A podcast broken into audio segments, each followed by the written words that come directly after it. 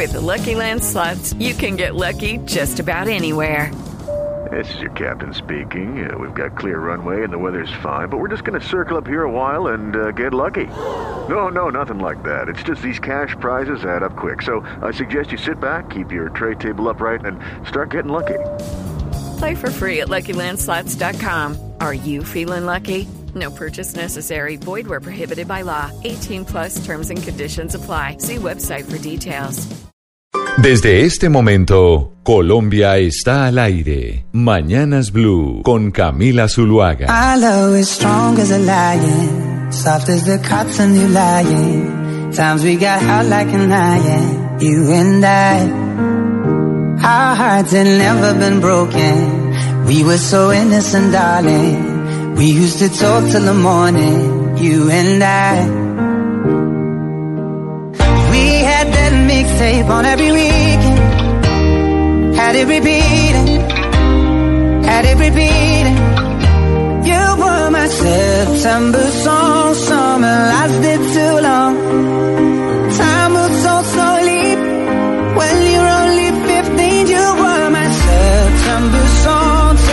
10 de la mañana, 35 minutos. Seguimos en Mañanas Blue. Empezamos todos los días a las 4 de la mañana con don, con don Eduardo Hernández y terminamos a la 1 de la tarde. Aquí Mañanas Blue todos los días, de lunes a viernes. Doctor Pombo, estamos en mitad de semana. Hoy hacemos también un respirito con, eh, con la música.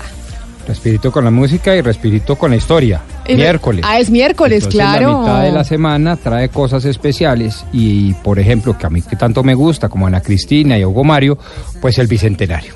Ah, verdad, hoy tenemos miércoles de Bicentenario, pero nuestros miércoles musicales, don Gonzalo Lázari, en Panamá son miércoles eh, de recomendaciones musicales suyas. Efectivamente, Camila, aquí estamos escuchando al inglés JP Cooper con una canción tal vez la más importante de su carrera que se llama September Song, que es una canción que precisamente se lanzó en el mes de septiembre del año 2017 y es eh, una canción que le dio la vuelta a todo el planeta en ese momento, sonó en todas las radios, tiene más de 200 clics, 200 millones de clics en Spotify y así suena.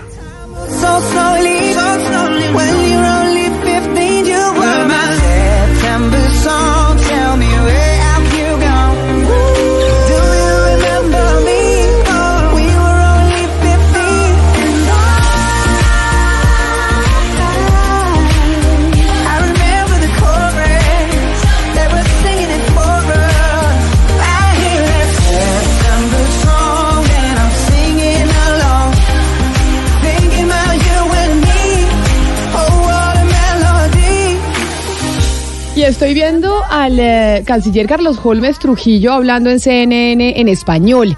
Y vi, por ejemplo, Hugo Mario, una declaración o por lo menos un anuncio que pues, se publicaba hoy en la prensa escrita, en donde se anunciaba que el canciller Carlos Holmes Trujillo le estaba enviando una comunicación al New York Times diciéndole que no tenía eh, los suficientes soportes para haber publicado el informe que publicó el periódico sobre una posible eh, vuelta de los eh, falsos positivos en Colombia, una directriz que pudiera volver a los falsos positivos en las fuerzas eh, militares. Pero asimismo, si vio ayer todo el revuelo por eh, cuenta de uno de los senadores demócratas más importantes de los Estados Unidos pidiéndole al presidente Duque que le dijera a la senadora María Fernanda Cab- Cabal, palabras más, palabras menos, que mostrara los soportes de sus acusaciones y que si no los tenía, él tenía que denunciarla. Todo por el trino de María Fernanda Cabal, la senadora del Centro Democrático Camila, que dijo que el periodista tal vez había recibido dinero a cambio de hacer esa nota, como seguramente también lo había recibido por publicar una nota cuando las FARC estaban en el proceso de desmovilización. Este trino generó no solamente la reacción del periódico, del New York Times, sino también de este senador que está pidiendo al presidente Duque un pronunciamiento y decisiones sobre el tema. pronunciamiento, pero además yo no sé si Ana Cristina usted eh, coincida en que esta acusación por parte de políticos en Colombia hacia los periodistas cuando publican información que no que no les gustan, pues de inmediatamente acusan al periodista que está fletado, que le pagaron, que insinuando que realmente lo que está diciendo no es porque está haciendo su trabajo, sino porque seguramente alguien le debió haber pagado alguna plata para que publicara esa información. Obviamente esto llegó a mayores por cuenta de que estábamos hablando de un periodista norteamericano y ahí los norteamericanos con el tema de la libertad de prensa, si es a otro nivel, dijeron esto va en contra de la libre expresión y o la señora tiene las pruebas para decir que es cierto o el presidente debería denunciarla. Pero esto es algo que viven los periodistas en Colombia todos los días, lamentablemente desde hace algún tiempo. Sí, además eh, hay que tener en cuenta, Camila, que esto no es algo aislado, esto es sistemático. Fijémonos que solamente este fin de semana eh, hubo eh, siete periodistas que sufrieron algún tipo de agresión o de intimidación eh, por su trabajo. Lo que hizo eh, el senador demócrata al cual usted se está refiriendo, Patrick Leahy, no es ninguna intervención o injerencia, como lo están diciendo, porque él simplemente lo que está, lo que le está sugiriendo es al, al está solicitando al gobierno Duque, a ver, si esta señora senadora tiene pruebas que lo diga, porque es que dentro del trino de ella hay eh, dos asuntos muy graves. Pues el primero, una de las fotos muestra la primer, el primer plano de la cara de Nicolas Casey, lo cual pone en riesgo su integridad física. Eh, además que la foto que lo acompañaba no es de él, la foto es de Federico Ríos, el, el fotógrafo, o sea que no, no era, no era Nicolas Casey el de la otra foto. Entonces, primero pone en riesgo su vida y segundo, cuando ella pregunta quién le habrá pagado, pues está poniendo eh, en duda y además lo, lo acusa de fake news porque le pone el- el- la etiqueta de fake news. Está eh, atacando pues el bien más preciado que tiene un periodista o el único bien que tiene un periodista que es la credibilidad y, y no, no estamos hablando de la marca del New York Times, estamos hablando de un periodista, Camila, que inclusive tuvo que irse de Venezuela también. Claro, pero que no- que lo no- que que yo no digo lo- es es que esto del, eh, del eh, periodista del New York Times es algo que viven los periodistas colombianos. Es decir, ¿cuántas Claro, es veces no ve uno sistemático, políticos diciéndoles que usted está publicando eso porque le pagaron? Como insinuando que realmente el trabajo no es independiente, sino porque usted está fletado. La famosa frase de muchos eh, políticos durante el gobierno pasado diciendo que los periodistas eran unos enmermelados. Es que de hecho, de hecho, Camila, este fin de semana el único extranjero que es, pues que fue en este grupo fue Nicolás Casey, porque el resto fueron periodistas colombianos los que fueron intimidados, que son Tatiana Gordillo, Daniela Pachón, Felipe Quintero, Laura Ardila de la Silla Vacía, María Jimena Duzán y Federico Ríos y Nicolás Casey. Es que esto es algo que ya se naturalizó y eso no puede ser así, Camila. Eso no puede ser naturalizado que a los periodistas por cumplir su trabajo, entonces si a los políticos no le gusta, y entonces ya eh, lo tienen que censurar a uno o tratar de callar cuando el trabajo que está haciendo uno, obviamente, uno debe presentar el trabajo con sus fuentes.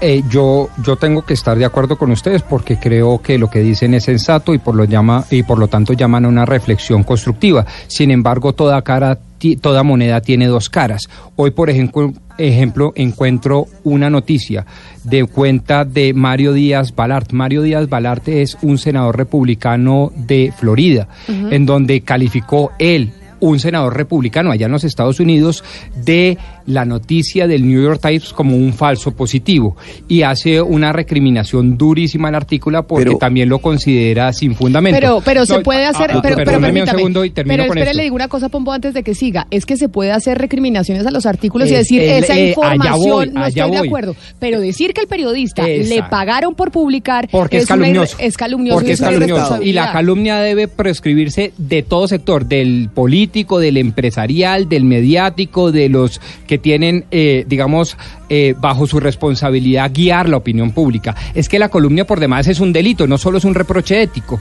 pero frente a la noticia per se, yo creo que pues tiene siempre dos visiones. ¿Dónde está el fundamento de uno? ¿Dónde está el fundamento de otro? Lo que estamos reprochando y por eso secundo la reflexión que ustedes ponen hoy sobre la mesa es el hecho de que para descalificar la noticia que a mí no me favorece, descalifico al periodista y lo Pombo. descalifico a través de la columna y eso sí no lo podemos tolerar. Como también nosotros no podemos descalificar a nuestro contradictor político a través de la calumnia o a nuestro contradictor y competidor empresarial, etcétera, etcétera. La calumnia no solo es un reproche ético, sino es un delito y en ese sentido ustedes tienen toda la razón. Pero frente a la noticia como tal, pues hay grandes reparos.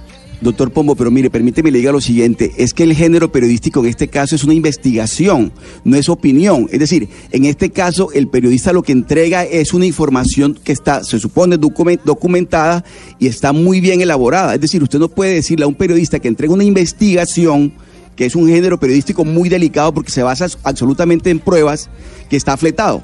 Otra cosa es una columna de opinión en la que la persona expresa lo que piensa. En Claro. este caso, la- el, el señalamiento me parece gravísimo porque es que realmente estamos hablando de una investigación que tiene un soporte y no en cualquier periódico. Pero mire, yo En la, yo la reflexiono, Oscar, y bienvenido. Sí, Caribe bienvenido. inmenso, de vuelta, después del trabajo de campo, que se le extrañó mucho. Muchas gracias, un abrazo para todos. Y es que acá estamos debatiendo por cuenta de que es un periodista internacional, es un periodista extranjero. Pero ¿cuántas veces? Es que ahorita vamos a mirar cuántas veces los políticos no han acusado a los periodistas de estar fletados, de que publican la información por cuenta de que les están pagando y simplemente porque no les gusta lo que están diciendo. De lado y lado, no vamos a decir acá de todo el, de, de lado y lado del espectro ideológico. Y en, No todo- y en todos los lugares, en todas las latitudes, les leo. La realidad no refleja lo que este individuo reportó. El falso positivo es el artículo de un individuo que parece tener agenda propia. Eso lo dice un senador de los Estados Pero- Unidos. Pero no, pero mire, doctor Pombo, en este caso el senador en Colombia se ampara en el fuero, ¿no? Entonces dice, no, es que como él tiene el fuero, yo puedo opinar de esta forma. Resulta que en estos casos no es una opinión, es un señalamiento gravísimo que me imagino que tiene que también de alguna forma, de alguna forma no, tiene que probarlo porque así se lo está exigiendo el senador de Estados Unidos. Eso nos lleva una vez más al punto que en el que termina todo finalmente, y es en la polarización en Colombia y en el mundo, porque es que finalmente la polarización es lo que ha venido eh, generando este tipo de actitudes, incluso de parte de senadores de la República, que uno diría deberían ser responsables. Por eso planteémosle de una vez, doctor Pombo, la pregunta a los oyentes para ya incluirlos en esta discusión que estamos teniendo nosotros en la mesa. Como siempre hay que hacer un análisis lo más incluyente y lo más holístico del caso, yo les propongo a nuestros queridos oyentes la siguiente pregunta. ¿Qué contribución concreta, voy a subrayar, qué contribución concreta pueden hacer los directores de los grandes medios de comunicación para unir a la nación? ¿Qué contribución? Usted que nos digan en este momento a través de la línea 316-415-7181. Oiga, señora Camila Zuluaga, señora Claudia Gurizática, señora Alejandro Santos, eh, eh, Roberto Pombo, el que ustedes escogen. Oiga, mire, yo creo que ustedes deberían hacer esto, una cosa concreta en aras a construir una unión de nuestra querida nación colombiana. 316-415-7181. Ahí nos mandan ustedes sus mensajes, sus mensajes de voz, nos dicen su nombre, de dónde se comunican con nosotros y participan, hacen parte de esta mesa de trabajo y de esta discusión que estamos teniendo. Por lo pronto me voy para los Estados Unidos, 10 de la mañana, 46 minutos, porque está hablando Jaime, el presidente Donald Trump, ¿qué está diciendo en este momento? Hola Camila, el presidente de los Estados Unidos está haciendo una aparición que no tenía programada y está respondiendo básicamente a los señalamientos que le está haciendo la líder de los demócratas en la Cámara, Nancy Pelosi, quien dice que el presidente de los Estados Unidos está involucrado en un encubrimiento. Es una opinión que ella tiene sobre el tema de las elecciones de Rusia. ¿Por qué razón? Porque ellos vienen haciendo las investigaciones y hay un exfuncionario de la Casa Blanca que había sido citado al Congreso para que ampliara sus declaraciones respecto a la interferencia o la participación que habría tenido en la campaña y conexiones con los rusos, pero la Casa Blanca le dio instrucciones de que no lo hiciera. Esas son las declaraciones que da a esta hora el presidente. If someday a Democrat becomes Jaime, usted nos hace un favor, está pendiente de la declaración del presidente de los Estados Unidos y si dice algo importante nos va reportando e informando qué va diciendo el presidente norteamericano. Pero por supuesto, hasta el momento lo que ha dicho es lo que ha repetido desde el momento en que empezó a ser acusado por el tema de los rusos de que no hay colusión, de que no hay ninguna alianza, de que él no cometió ningún delito, pero los demócratas ya tienen muchas más dudas porque él ha venido interfiriendo en los testimonios de los exfuncionarios, los cuales han sido citados al Congreso, Camila. Jaime, volvemos con usted en minutos para que nos siga haciendo la actualización de lo que dice el presidente de los Estados Unidos, Donald Trump. Por lo pronto, yo me voy con una sección que me encanta, doctor Pombo, y es ver los resultados de del trabajo que se hace aquí en la mesa. Y cuando nos escriben a Mañanas Blue, cuando nos, nos mandan sus correos electrónicos con eh, las denuncias que necesitan que investiguemos, pues ver que tiempo después tuvieron efecto, a uno lo pone muy contento. Por eso siempre les decimos a la gente que cuando tengan información, cuando quieran que investiguemos, que doña Diana Mejía se ponga al frente de la investigación, nos manden su correo a colombiaestalaire arroba. Y aquí estamos con ¿Qué pasó con? En Mañanas Blue, ¿qué pasó con... Hace aproximadamente, yo creo que unos tres meses, hicimos una denuncia sobre un municipio en Barbosa que se llama Barbosa, Santander. Y le voy a poner a los oyentes eh, el audio de lo que se denunció en ese momento aquí en Mañanas Blue, a ver si ustedes, mis compañeros de la mesa de trabajo, lo recuerdan, y si no, los oyentes para que sepan de qué estamos hablando. Una mañana, aquí en Mañanas Blue, estábamos denunciando esto de Barbosa, Santander. Bueno, este proyecto del acueducto del municipio de Barbosa data del 17 de mayo de 2013. Fue un convenio que se hizo entre el departamento, eh, la nación, a través del ministerio y el municipio de Barbosa, el Findeter. se hizo un convenio por 8.275 millones de pesos. Posteriormente se hizo un otro sí el 20 de mayo de 2015 para hacer la reformulación. En ese momento el valor total era 8 mil millones 471 mil 965 pesos. Llegó a la fase 1, a la fase 2. Hoy en día nos encontramos en la fase 3 y quedando para obras civiles un valor de 7 mil millones 235 mil. Hoy en día eh, el proyecto quedó desfinanciado. En el año 2017 se volvió a financiar y tiene un valor de 10 mil millones 214 mil. En esta oportunidad la nación puso el 50% de los rendimientos financieros de 965 mil eh, pesos, el departamento a través del PDA departamental de aguas 3.275 y el municipio puso 944 millones de pesos. Hasta el día de hoy no ha sido posible hacer la obra acá sin agua, se nos dañaron las bombas del bombeo porque nosotros eh, bombeamos agua del río Suárez, pero en este momento se dañaron los motores de las bombas.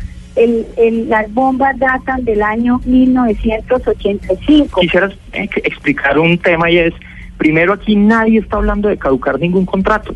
De hecho, lo único que hemos hecho en este momento es un tema que es un apremio en el que estamos convocando al contratista para que él, en medio de sus garantías procesales, pueda explicar cuáles son los inconvenientes que tiene.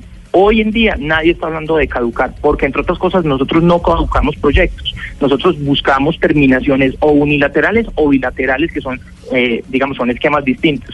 Tienen razón ustedes en un tema. Una de las alternativas podría ser terminamos el contrato con este contratista y salimos a una nueva convocatoria. Pero esa es una de varias alternativas que en este momento estamos analizando. Se pueden hacer sesiones de contratos, se pueden hacer trabajos con las empresas públicas o municipales o departamentales dependiendo de su capacidad de ejecución. Realmente este tipo de cosas son las a las que uno se enfrenta todos los días cuando tiene que hacer proyectos de esta magnitud, especialmente en los temas de agua, que es un sector tan complejo. Estamos buscando más que tener más plata para este proyecto es poder construir el proyecto con los recursos que tenemos. Si usted me lo permite, en el desarrollo de este tema específico, pues vamos avanzando y les vamos comunicando. La idea, sinceramente, es poder trabajar en equipo y lograr construir el proyecto con los recursos que son que entre otras cosas creo que eso es lo que tenemos que hacer todos los servidores públicos, cuidar la platica para que las cosas se hagan con lo que se planeó inicialmente. Esto fue el 5 de febrero de este año. Hablábamos con Deyanira Ardila, la alcaldesa de Barbosa, Santander, quien hacía la denuncia en un principio sobre lo que estaba pasando con el acueducto, que había paro y había manifestaciones de los habitantes por cuenta de un acueducto que se había comprometido el municipio a construir y no se había podido por cuenta de pues que no existían eh, los recursos para ello pero además hablábamos también con Alejandro Callejas, vicepresidente técnico de Findeter, que fue el estructurador eh, del proyecto. Pues, ¿cómo le parece, doctor Pombo, que como siempre decimos, oiga, estaremos haciéndole seguimiento, vamos a ver qué pasó con esto y estamos en comunicación nuevamente con la alcaldesa de Yanira Ardila, alcaldesa de Barbosa Santander. Alcaldesa, bienvenida, muchas gracias por atendernos. Muy buenos días a ustedes y muchas gracias por la atención prestada y contarles buenas noticias. Ya el contrato fue adjudicado al consorcio BJR y el representante es Marceliano Ruiz y ya se va a iniciar, ya ellos estuvieron allá en el municipio de Barbosa, hicieron toda la evaluación, eh, revisaron y se planteó una mesa de trabajo de cómo se van a hacer los trabajos. Eh, la interventoría, estuvimos todos, la verdad que muy buenos resultados con la ejecución y esperamos ya, ellos dicen que en la vigencia de este año van a quedar terminadas las obras. Entonces, creo que esto fue muy importante para el municipio. Se visibilizó algo que estaba pendiente y el resultado para el municipio es muy bueno. Pero entonces, alcaldesa, ¿cómo se logró solucionar? Es decir, en ese momento lo que pasaba era que a quien se le había adjudicado el contrato querían que hiciera la obra por la misma plata que se había dicho en el 2013 y obviamente por temas de inflación y demás, pues la plata, la obra terminaba costando más y ni el municipio, ni, ni la nación, ni Findeter tenían los recursos para adjudicar esa plata y que se pudiera llevar a cabo la construcción del acueducto. ¿Cómo se solucionó? Bueno, se reestructuró el proyecto y, y un nuevo, eh, el, se, se, se, dio el contrato. Entonces, bajo esa figura de sesión, eh, se le entregó a una persona con una capacidad eh, financiera y ya pues estamos en ejecución, ya contentos porque la verdad el municipio sí necesitaba el, el, el acueducto, la, la optimización del plan maestro, porque esto es importante para un municipio que tiene más de 35 mil habitantes, el servicio del agua yo creo que es de lo vital. Así que sí arrojó unos buenos resultados y también es bueno agradecerle pues a todas las personas que se, que se hicieron partícipes de este proyecto y que nos colaboraron en la ejecución. ¿Cuándo va a estar terminado el acueducto? Porque en ese momento me acuerdo que usted nos contaba y nos decía, tengo un municipio y una población que no tiene y que no tiene agua o tiene agua pero con una presión muy bajita. Bueno, con ellos eh, se hizo la mesa de trabajo y se van a trabajar simultáneamente en diferentes áreas de trabajo. Por ejemplo, simultáneo el bombeo con la línea de impulsión, con los trabajos que se van a hacer en la planta del acueducto y, otro frente de trabajo trabajando en la reposición de tuberías. Entonces ellos aspiran a que antes de que se termine esta audiencia nosotros tengamos terminado la totalidad de la obra del acueducto. Pues nos alegra mucho por usted, alcaldesa, porque va a poder terminar el periodo y dejarle el acueducto a los habitantes del municipio. Así que felicitaciones y, y nos está contando cuando ya esté listo y usted pueda inaugurar la obra. Bueno, sí señora, muchas gracias a usted y por hacer seguimiento, porque también es importante informar equilibradamente a las personas. Alcaldesa de Barbosa de Yanira Ardila, muchas gracias y feliz resto de día. Hasta luego, muchas gracias. Ya ve, doctor Pombo, por lo menos tenemos el resultado de una denuncia que hicimos en su momento el 5 de febrero. Gente en el eh, municipio de Barbosa, en el departamento de Santander, ya le van a construir el acueducto que, el acueducto que desde el 2013 se había anunciado y nada que se construía. Lo que denota, entre otras cosas, Camila, más allá, digamos, de autofelicitarnos, que por supuesto, porque los medios de comunicación están para este tipo de denuncias, pero también eh, denota que sí se pueden destrabar los problemas jurídicos que en últimas terminan afectando en estos contratos públicos a la gente, a los usuarios de los servicios públicos esenciales. Y lo digo con alto conocimiento de causa, es que uno de los principales problemas es que los servidores públicos no se dan a la tarea de resolver problemas, porque les da susto que la Contraloría, que la Procuraduría, que la Fiscalía, que es que el papel, que la Interventoría, que el supervisor, tienen que tomar decisiones. Muchas veces no son muy, eh, digamos, eh, políticamente bienvenidas, pero son jurídicamente necesarias para terminar los proyectos. Este es uno de esos casos.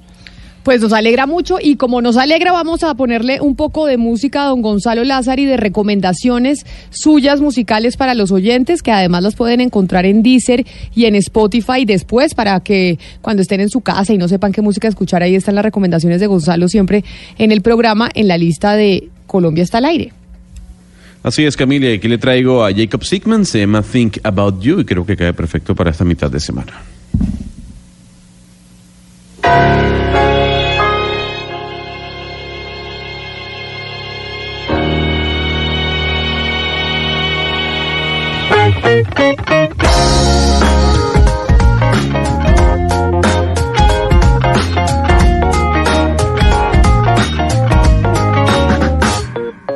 Lately I've been losing track and sleeping late and looking back on memories. Images of candlelight and waking up to find you lying next to me.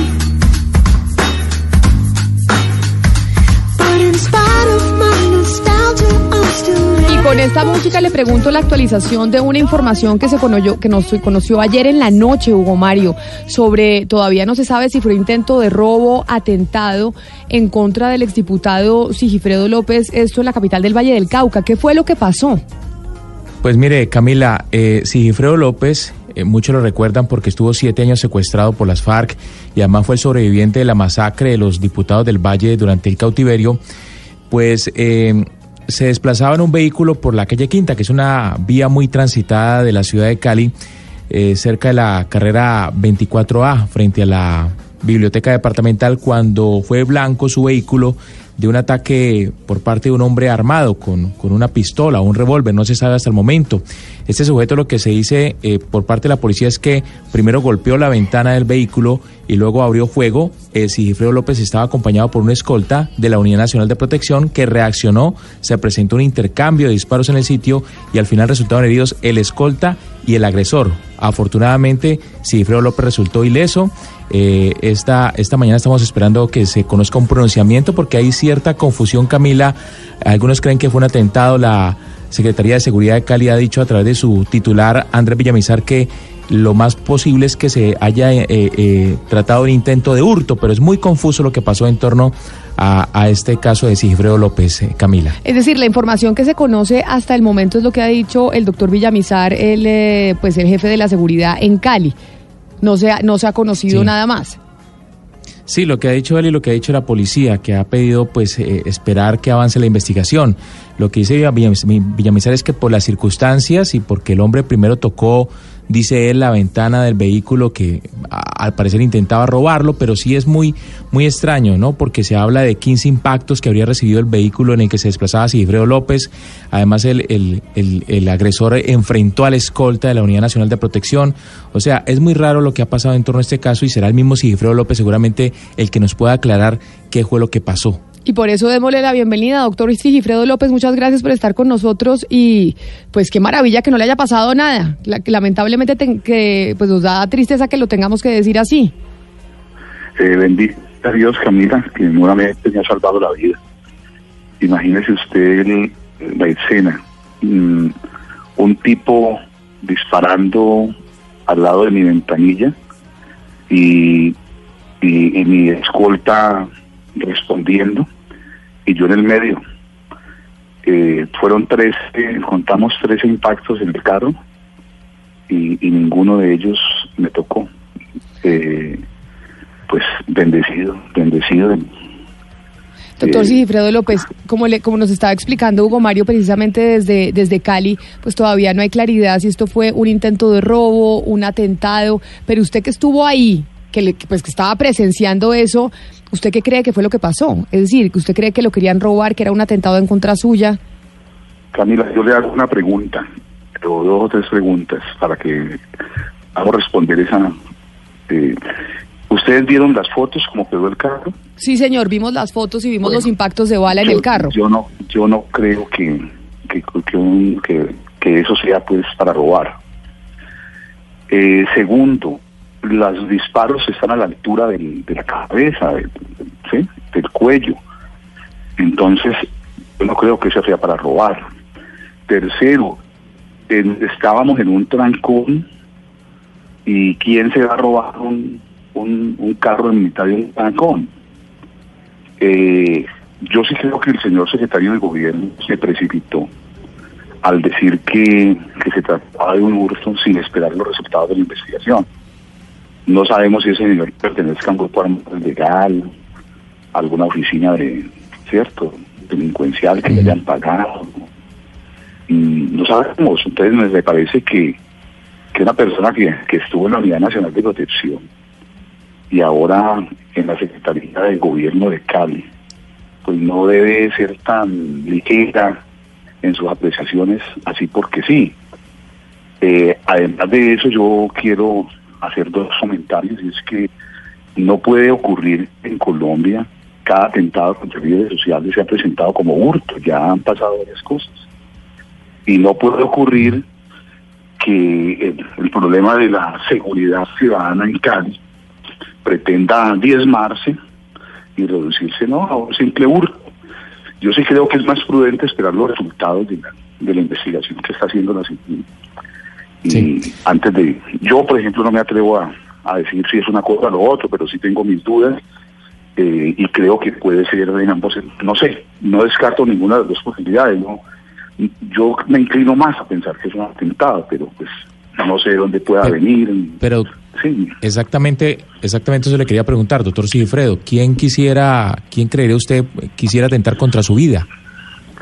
Pues la verdad no sé, yo no tengo así enemigos declarados, es más, ustedes han visto, yo llevo un año y casi que sabático, y evitando salir en medio, salir ahora porque me da vergüenza, pues, ¿eh? Eh, anoche estaba pues en shock y no, no y, y solamente ahorita me siento mejor para contestar, pero, pero, pero pues no, yo no tengo así amenazas ni, eh, pues obviamente en mi actividad como presidente de la Fundación Defensa de Inocentes, denunciando falsos testigos, mandando, cierto, recaudando pruebas contra testigos falsos que le hacen daño a, las, a los ciudadanos, pues en esa me ha ganado enemigos, porque muchos falsos testigos presos. Pero pues no sé, no sé, yo no puedo. Y también pues deseo expresar que, que a mí me redujeron el esquema de protección y me tocó presentar una tutela y a pesar de que la tutela ordenó la restitución de cuatro hombres de seguridad, me dejaron solo dos y la policía quedó viendo dos. Tan solo anoche el general el director de la policía dijo que, que me habían restituido otros dos hombres, tal como se venía anteriormente, pero pues eh, sí, son cosas que pasan y están pasando y eso es lo que yo puedo expresar. A eso iba precisamente, señor López, eh, a preguntarle por el esquema de seguridad, porque las personas que están bajo esquema de seguridad de la, uni- de la Unidad Nacional de Protección, pues cada determinado tiempo se hace un estudio, eh, una reevaluación de la situación de riesgo. ¿Cuándo fue la última vez que a usted, que a usted le hicieron esta reevaluación de la situación de riesgo? Y a partir eh, de esa reevaluación, ¿qué cambios o qué directrices se tomaron? Y que obviamente pues ver, son insuficientes. Como hace alrededor de 10 meses, 8 meses, fue cuando mm, me quitaron, me redujeron el esquema en virtud de un de una de una de, de- de eso que eso ellos hacen pues para justificar las reducciones. Un estudio. Luego presenté una que como les cuento ordenó la restitución del, de- del esquema. Y eh, hace poco hicieron un, un hace unos par de meses un una, una nueva evaluación y pues dictaminaron que, que debían conservar el esquema Señor López, entonces sí señor ¿Qué sigue para qué sigue para usted? ¿Qué, qué decisión piensa tomar? Eh, va, se va, a- va a seguir en Cali? ¿Va a salir del país? ¿Qué, qué piensa hacer usted ahora en adelante después de, esta, de la situación que vivió? Pues la verdad, mi familia está muy, muy atemorizada pues con esto, porque pues que ya le ha tocado muy duro. Mi mamá tiene tres infartos, pues por todas estas cosas. Eh, mi mujer está emocionalmente afectada, eh, los hijos también, entonces estamos considerando esa posibilidad. Doctor Sigifredo, déjeme, yo le pregunto, el carro en el que usted iba, el que vimos las fotos, que usted me preguntaba si habíamos visto las fotos de cómo, cómo había quedado el vehículo impactado por las balas, ¿ese carro era el de la Unidad Nacional de Protección o en qué carro iba usted? ¿Ese carro era, era un carro blindado? Una hora antes el carro se había pinchado y eh, le había pedido a uno de los escoltas que lo hiciera despinchar y yo pues me vine en el carro de mi esposa que me lo hicieron llegar. Entonces, mm, y, y mire, pasó esto. Es decir, ese carro en el que usted estaba no era el carro de la Unidad Nacional de Protección que estaba blindado, No, sino el un carro carro- de, el carro de su esposa que no estaba blindado. ¿Por qué no estaba usted utilizando el carro de la Unidad Nacional de Protección? Yo le estoy diciendo porque se pinchó el carro y necesitaba cumplir una cita. Entonces llegué a la cita, hice la cita y el carro no llegaba y de manera, pues, sí, reconozco. Debía haber venido en el esperar, pero no esperé y me vine. Cuando le preguntaban mis compañeros eh, quién creía que podía haber atentado en su contra o que estaría interesado en hacerle daño, a mí no me quedó tan claro, doctor Cifredo. Usted, yo sé que pues nadie tiene la certeza de quién podría estar interesado en hacerle daño a usted, pero usted sabe lo que usted trabaja, usted sabe las actividades que ha venido desarrollando. ¿Quién podría querer atentar en su contra? Pues mire, Camila, yo solo eh, puedo decir que yo tampoco puedo establecer o hacer un señalamiento de esto. pero La actividad en la que me muevo es recaudar pruebas y denunciar falsos testigos eh, para defensas judiciales eh, y entonces y en este ejercicio pues hay presas eh, delincuentes peligrosos en diferentes cárceles del país eh, por causa de las denuncias y las pruebas que hemos recaudado. Entonces, mm, Ana Cristina. No veo que puede ser por ahí. Eh, cierto, en la actividad política he estado más mm, participando menos, cierto, entonces no no creo pues que, que sea por, pero, pero no sé, no, definitivamente no sé qué pasa. pero ¿A quién puedo Señor- representarle alguna amenaza, peligro, amenaza a las actividades que yo realizo? No, no, más. Sí, señor López, pero, pero usted hace unos minuticos nos estaba hablando precisamente de los casos que está llevando, pues varios casos difíciles, entre esos eh, casos complejos o, o los más importantes que está llevando en este momento, ¿cuáles podría citar? No, no quiero hacer esas manifestaciones ahorita por, por las mismas razones de seguridad. Entonces, eh, pero pues yo, yo veo que el que debe ser por ahí, o, por dónde más, las, las autoridades tendrán que investigar y establecer qué ha podido suceder.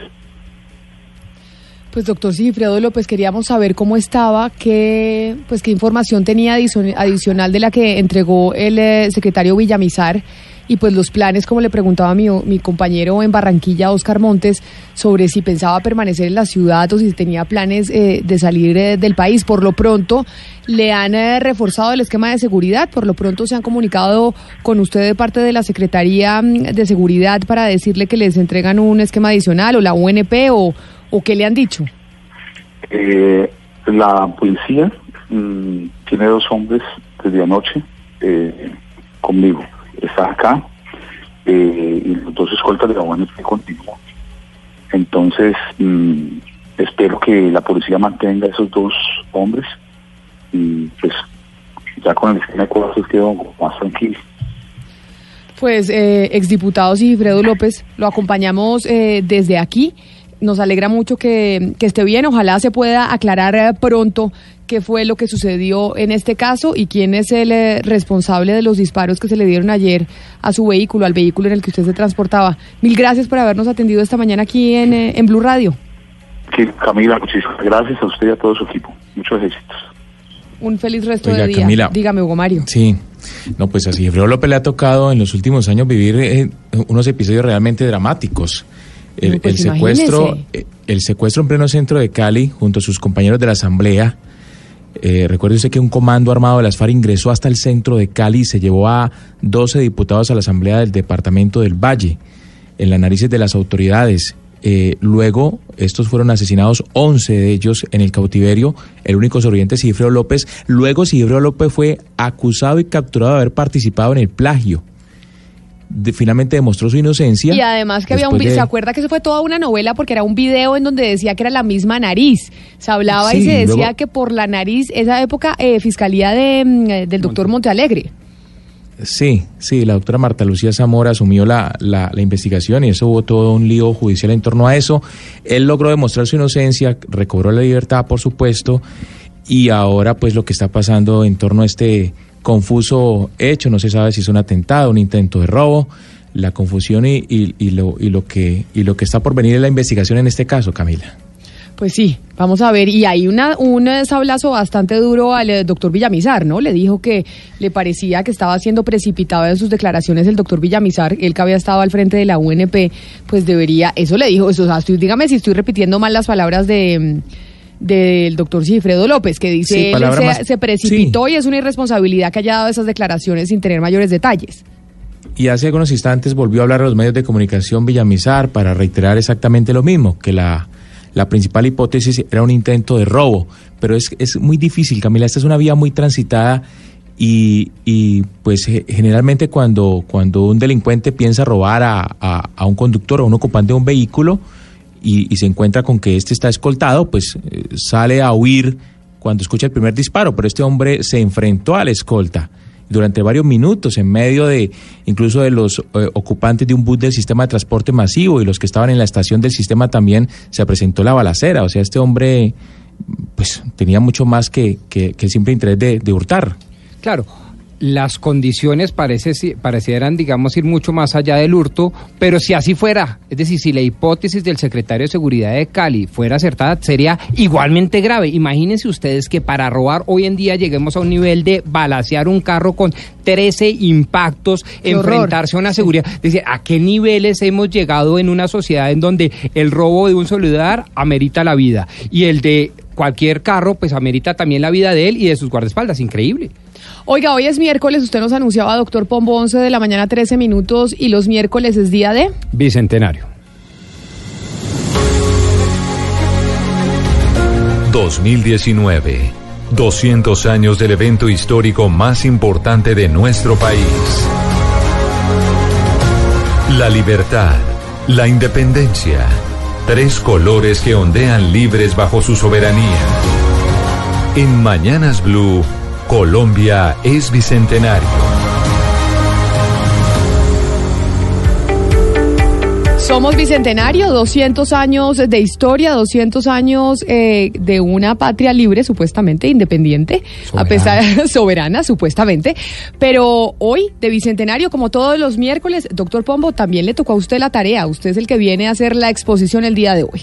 Y es que queremos ser fieles a nuestra promesa de valor, Camila. Queremos ser fieles a esa idea según la cual hay que llevar Colombia a los confines del mundo, pero hay que traer el mundo a los oídos de nuestros oyentes. Por eso hemos invitado a un doctor, doctor de verdad, doctor, doctor en O sea, Derecho. PhD. PhD en Derecho y en Historia del Reino de España. Además le doy un dato curioso, fue el doctor más joven catedrático de todo el reino en toda la historia de España. Él algo así, ahorita nos O sea, contará. el PhD más joven de la historia no, de no, España. no, como catedrático, porque allá la cátedra realmente es un honor, no va accediendo pues cualquiera que diga, ay, yo me voy ahorita a la, a la Javeriana a dictar mi cátedra. No, allá es un tema de Generalmente verdad. en Europa, ¿no? En, Europa. y Estados Unidos, exacto. La cátedra es realmente un grande honor fuera de ser un servicio público maravilloso. Por eso tenemos hoy de invitado para que nos muestre la visión de la guerra de independencia para nosotros, seguramente para los españoles la guerra de secesión o yo no sé cómo lo llamarán, para eso tenemos Otra este- óptica, otra óptica de óptica, conquistador otra- o de independentista. de- Exactamente, desde la metrópole hacia las colonias de ultramar, como se le llamaban.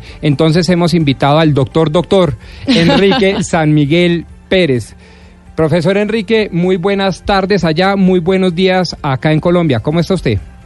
Bueno, un poco abochornado por, por los elogios, pero de salud muy bien, muchas gracias. Acá el doctor Pombo le hizo todo Pero si unos- me equivoco, Sí, corríjame, porque uno no puede inducir a horror al oyente. Hemos traído Sí, a alguien de sí. primera línea. Sí, no, no, que, tengo entendido que sí que fui en, en- en el momento en que leí la, la primera tesis el doctor más joven de España. ¿Y esto pero fue- el catedrático, sí, esto fue en 1990, pero el catedrático más joven de la, de la historia no fui yo, sino mi maestro que lo fue con 26 años, ¿Y ni nada menos que de la Universidad Complutense. No, yo con yo con más años, yo con más años. Pero entonces cuando 26. presentó la tesis, ¿cuántos años tenía usted? Yo 25. Bueno, igual Mm. jovencitico, imagínese usted ya los 25 doctorados, ya quisiera más de sí, uno. No, no, eh, sí, no, no, no, no firmaría ahora mismo volver a tener 25 años. Esto no, no me cabe la menor duda. Bueno, profesor, hay varias Sí. preguntas, pero yo quiero empezar con una, quizás eh, la que nos convoca hoy. Yo quisiera que nos explicara a todos los colombianos cómo se ve desde España, cómo se han visto desde España los procesos de secesión de las colonias de ultramar, lo que llamamos acá la guerra de independencia para alcanzar este país independiente, soberano, eh, frente a la metrópole española. Sí, eh, lo, lo, lo que se produjo a partir de, de 1808 en todo el territorio de la, de la monarquía fue un movimiento de emancipación del antiguo régimen. Cuando la península es invadida por las tropas bonapartistas, vamos, la expectativa de caer bajo la tiranía de- del corso, lo que mueve a todos los territorios de, ambos hemisferios, además, a, a iniciar pues un proceso de, de emancipación de las instituciones eh, absolutistas. Eh, ese proceso, evidentemente, en América adopta además unas condiciones de, de emancipación, de, de la sujeción a, la metrópoli, pero no hay que olvi- olvidar que el año 1810, que es año muy simbólico en los procesos de emancipación de las naciones iberoamericanas, es también el año en que se produce el primer acto de la soberanía nacional en España, cuando la Junta Central de Defensa convoca, bueno, ya regencia del reino, convoca cortes en, en Cádiz y cortes constituyentes además. Es decir, existe ya un poder nacional, un poder soberano que decide dotarse a sí mismo de un texto constitucional y el artículo 1 de esa constitución que se aprueba en Cádiz en 1812 dirá que la nación española es la unión de todos los españoles de ambos hemisferios. Es decir, el concepto constitucional a- abarca ambos ambos hemisferios también. Entonces es un proceso del que, eh, tal y como se lee desde España, o por lo menos como lo leemos dos siglos después de los ciudadanos españoles, digamos de emancipación compartido en sentido político en España, en sentido político, pero también de forja de una nueva identidad nacional en las naciones de Iberoamérica. Eh, se le atribuye, digamos, a Oscar Wilde cuando le preguntaron por allá un viaje que hizo en Estados Unidos en el siglo XIX, le dijeron, ¿en qué nos parecemos los norteamericanos a los ingleses? Y de manera muy sarcástica, Oscar Wilde respondió, en todo menos en el idioma. Le traslado esa pregunta histórica, el profesor Enrique San Miguel. ¿En qué entonces, si, se, si de lo que se trataba era de forjar, como usted bien lo acaba de anotar, a partir del movimiento independentista de 1810, esa identidad nacional distinta, independiente, autónoma, eh, con características muy especiales frente a la española, ¿en qué, caracteriz qué características tendríamos eh, de igual y de distinto? Mm. Eh, hombre, desde luego por, nuestro, por nuestras venas corre la, misma sangre, con todo lo que eso representa. Eh, eh, el, proceso, digamos, de construcción del mundo iberoamericano es un poco distinto al proceso de construcción del mundo anglosajón, porque el Reino Unido tuvo en la paz de París de 1783 la inteligencia política y también, digamos, protagonizó el acto de justicia histórica de proceder al inmediato reconocimiento de la independencia de los Estados Unidos con lo cual, a pesar de episodios como la guerra de 1812, las relaciones entre el Reino Unido y los Estados Unidos desde entonces han sido unas relaciones fraternas. En el caso español, la ceguera de las autoridades del antiguo régimen y después también de, de las élites dirigentes del nuevo Estado liberal, a, partir de 1833, determinaron que el proceso de reconocimiento de las repúblicas iberoamericanas se demorara extraordinariamente en el tiempo. Hubo procesos de reconocimiento de la independencia que no llegaron hasta el sexenio democrático, hasta 1870. Es decir, España perdió como mínimo medio siglo en Iberoamérica. Entonces yo creo que la independencia, perdón, la, la, diferencia entre ambos espacios, digamos, eh, de civilización radicaría en esa especie de desencuentro de principio. España no supo asimilar el proceso de emancipación de los eh, territorios, digamos, hispánicos en, en, América y eso gestó, digamos, eh, un malestar, gestó unos desencuentros que luego la historia no, eh, decir no no no, facilitó el, el, el corregir Profesor. Yo creo que sí, sí. Permítame, yo le pregunto sobre algo que usted acaba de decir. Dice la historia que nosotros aprendemos aquí en el colegio mm. y obviamente mm. la visión y la óptica de la historia que enseñan eh, allá en España.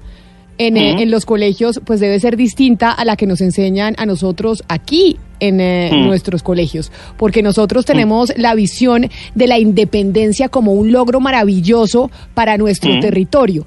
Cuando ustedes están chiquitos en el colegio, en la secundaria, esa, esa enseñanza de la independencia de los territorios colonizados, ¿cómo mm. se ve o con qué sensación se enseña? Ahí, bueno, le agradezco mucho. Ahí quería llegar y que, y que me brinde esta pregunta. Como diría un clásico, le agradezco que me haga esa pregunta. Bien, yo, yo soy doctor en historia.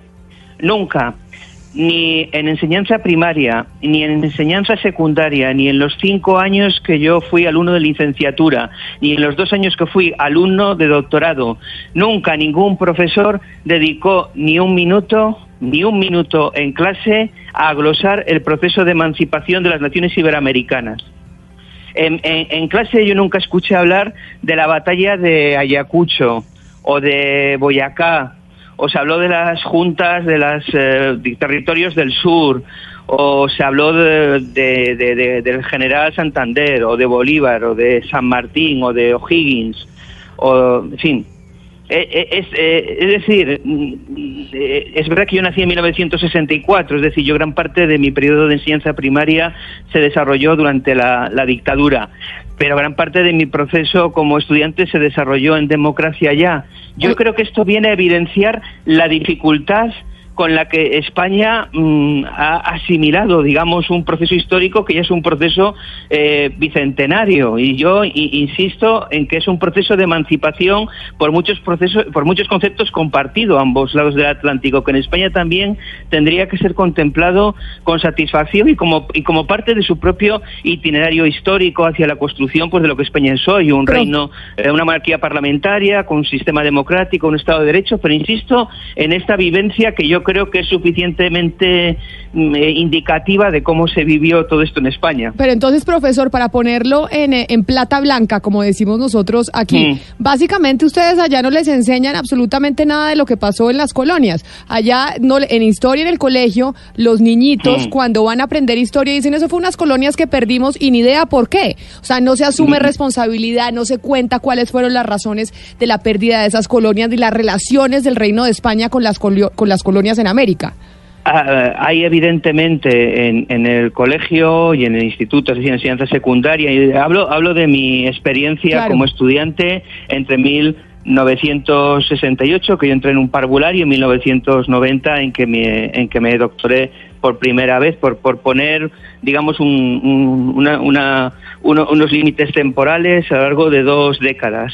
Sí que se analiza todo el proceso de, de- de descubrimiento y, digamos, de incorporación de América al proyecto político de nueva monarquía de los reyes católicos que luego deviene en la construcción de un sistema imperial a partir de Carlos V.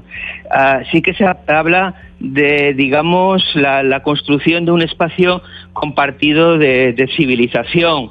Eh, evidentemente, se habla de los, de los episodios más positivos eh, y extraordinariamente positivos además de ese proceso, pues pues eh, como todo ese espacio de civilización comparte la imprenta, comparte la, la universidad, la imprenta, por ejemplo, llegó a América a 250 años antes de que llegara a mi tierra. Yo, yo soy cántabro, en, en Cantabria no tuvimos imprenta hasta 1790.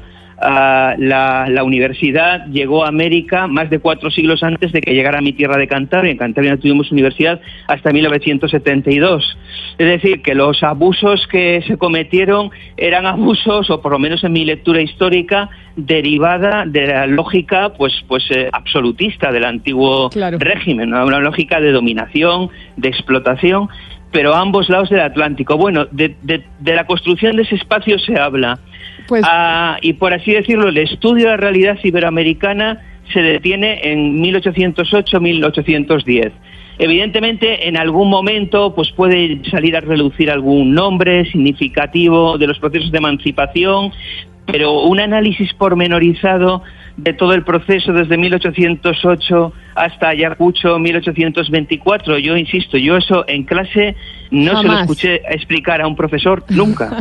Creo que felizmente eso también está en trance de superación, que evidentemente en, en- en los departamentos universitarios especializados en historia de América Claro. o en el ámbito de ciencia política, en sistema político iberoamericano, evidentemente el planteamiento es hoy muy otro. ¿m?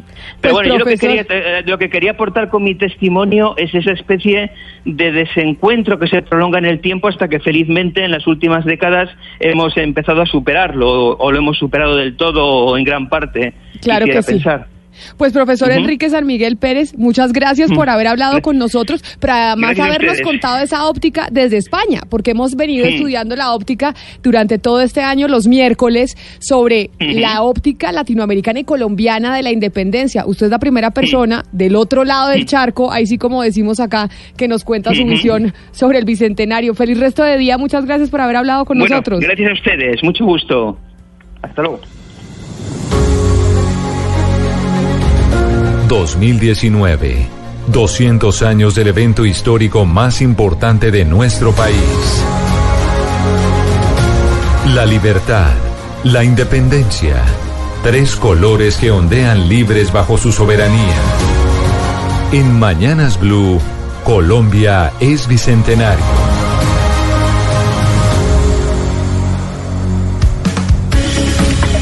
Y después del Bicentenario y de estas clases de historia que nos refrescan todos los miércoles para aprender un poco acerca de nuestra independencia, vamos con pues el desastre de las noticias nacionales que lamentablemente no siempre son positivas y en este caso tiene que ver una vez más con Odebrecht. Son las 11 de la mañana, 28 minutos y María Camila Orozco está con nosotros para contarnos, María Camila, el fiscal ad hoc que deja su cargo por cuenta también de la salida de Néstor Humberto Martínez porque ya no se necesita más fiscal ad hoc porque no hay fiscal impedido por el caso Odebrecht que ha sido lo más importante. Ayer revelábamos aquí en Blue Radio con Silvia Charri que el fiscal ad hoc había entregado unos documentos a la Corte diciendo pues que hay eh, muchos indicios eh, sobre casos que deben seguir adelante en la Fiscalía.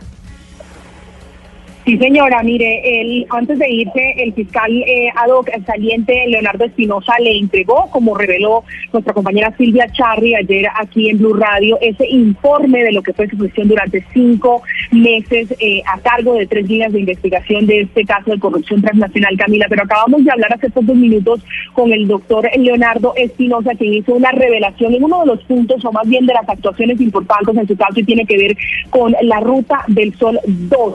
Y es la en contra de las exministras del gobierno del presidente Juan Manuel Santos, Gina Parodi y Cecilia Álvarez.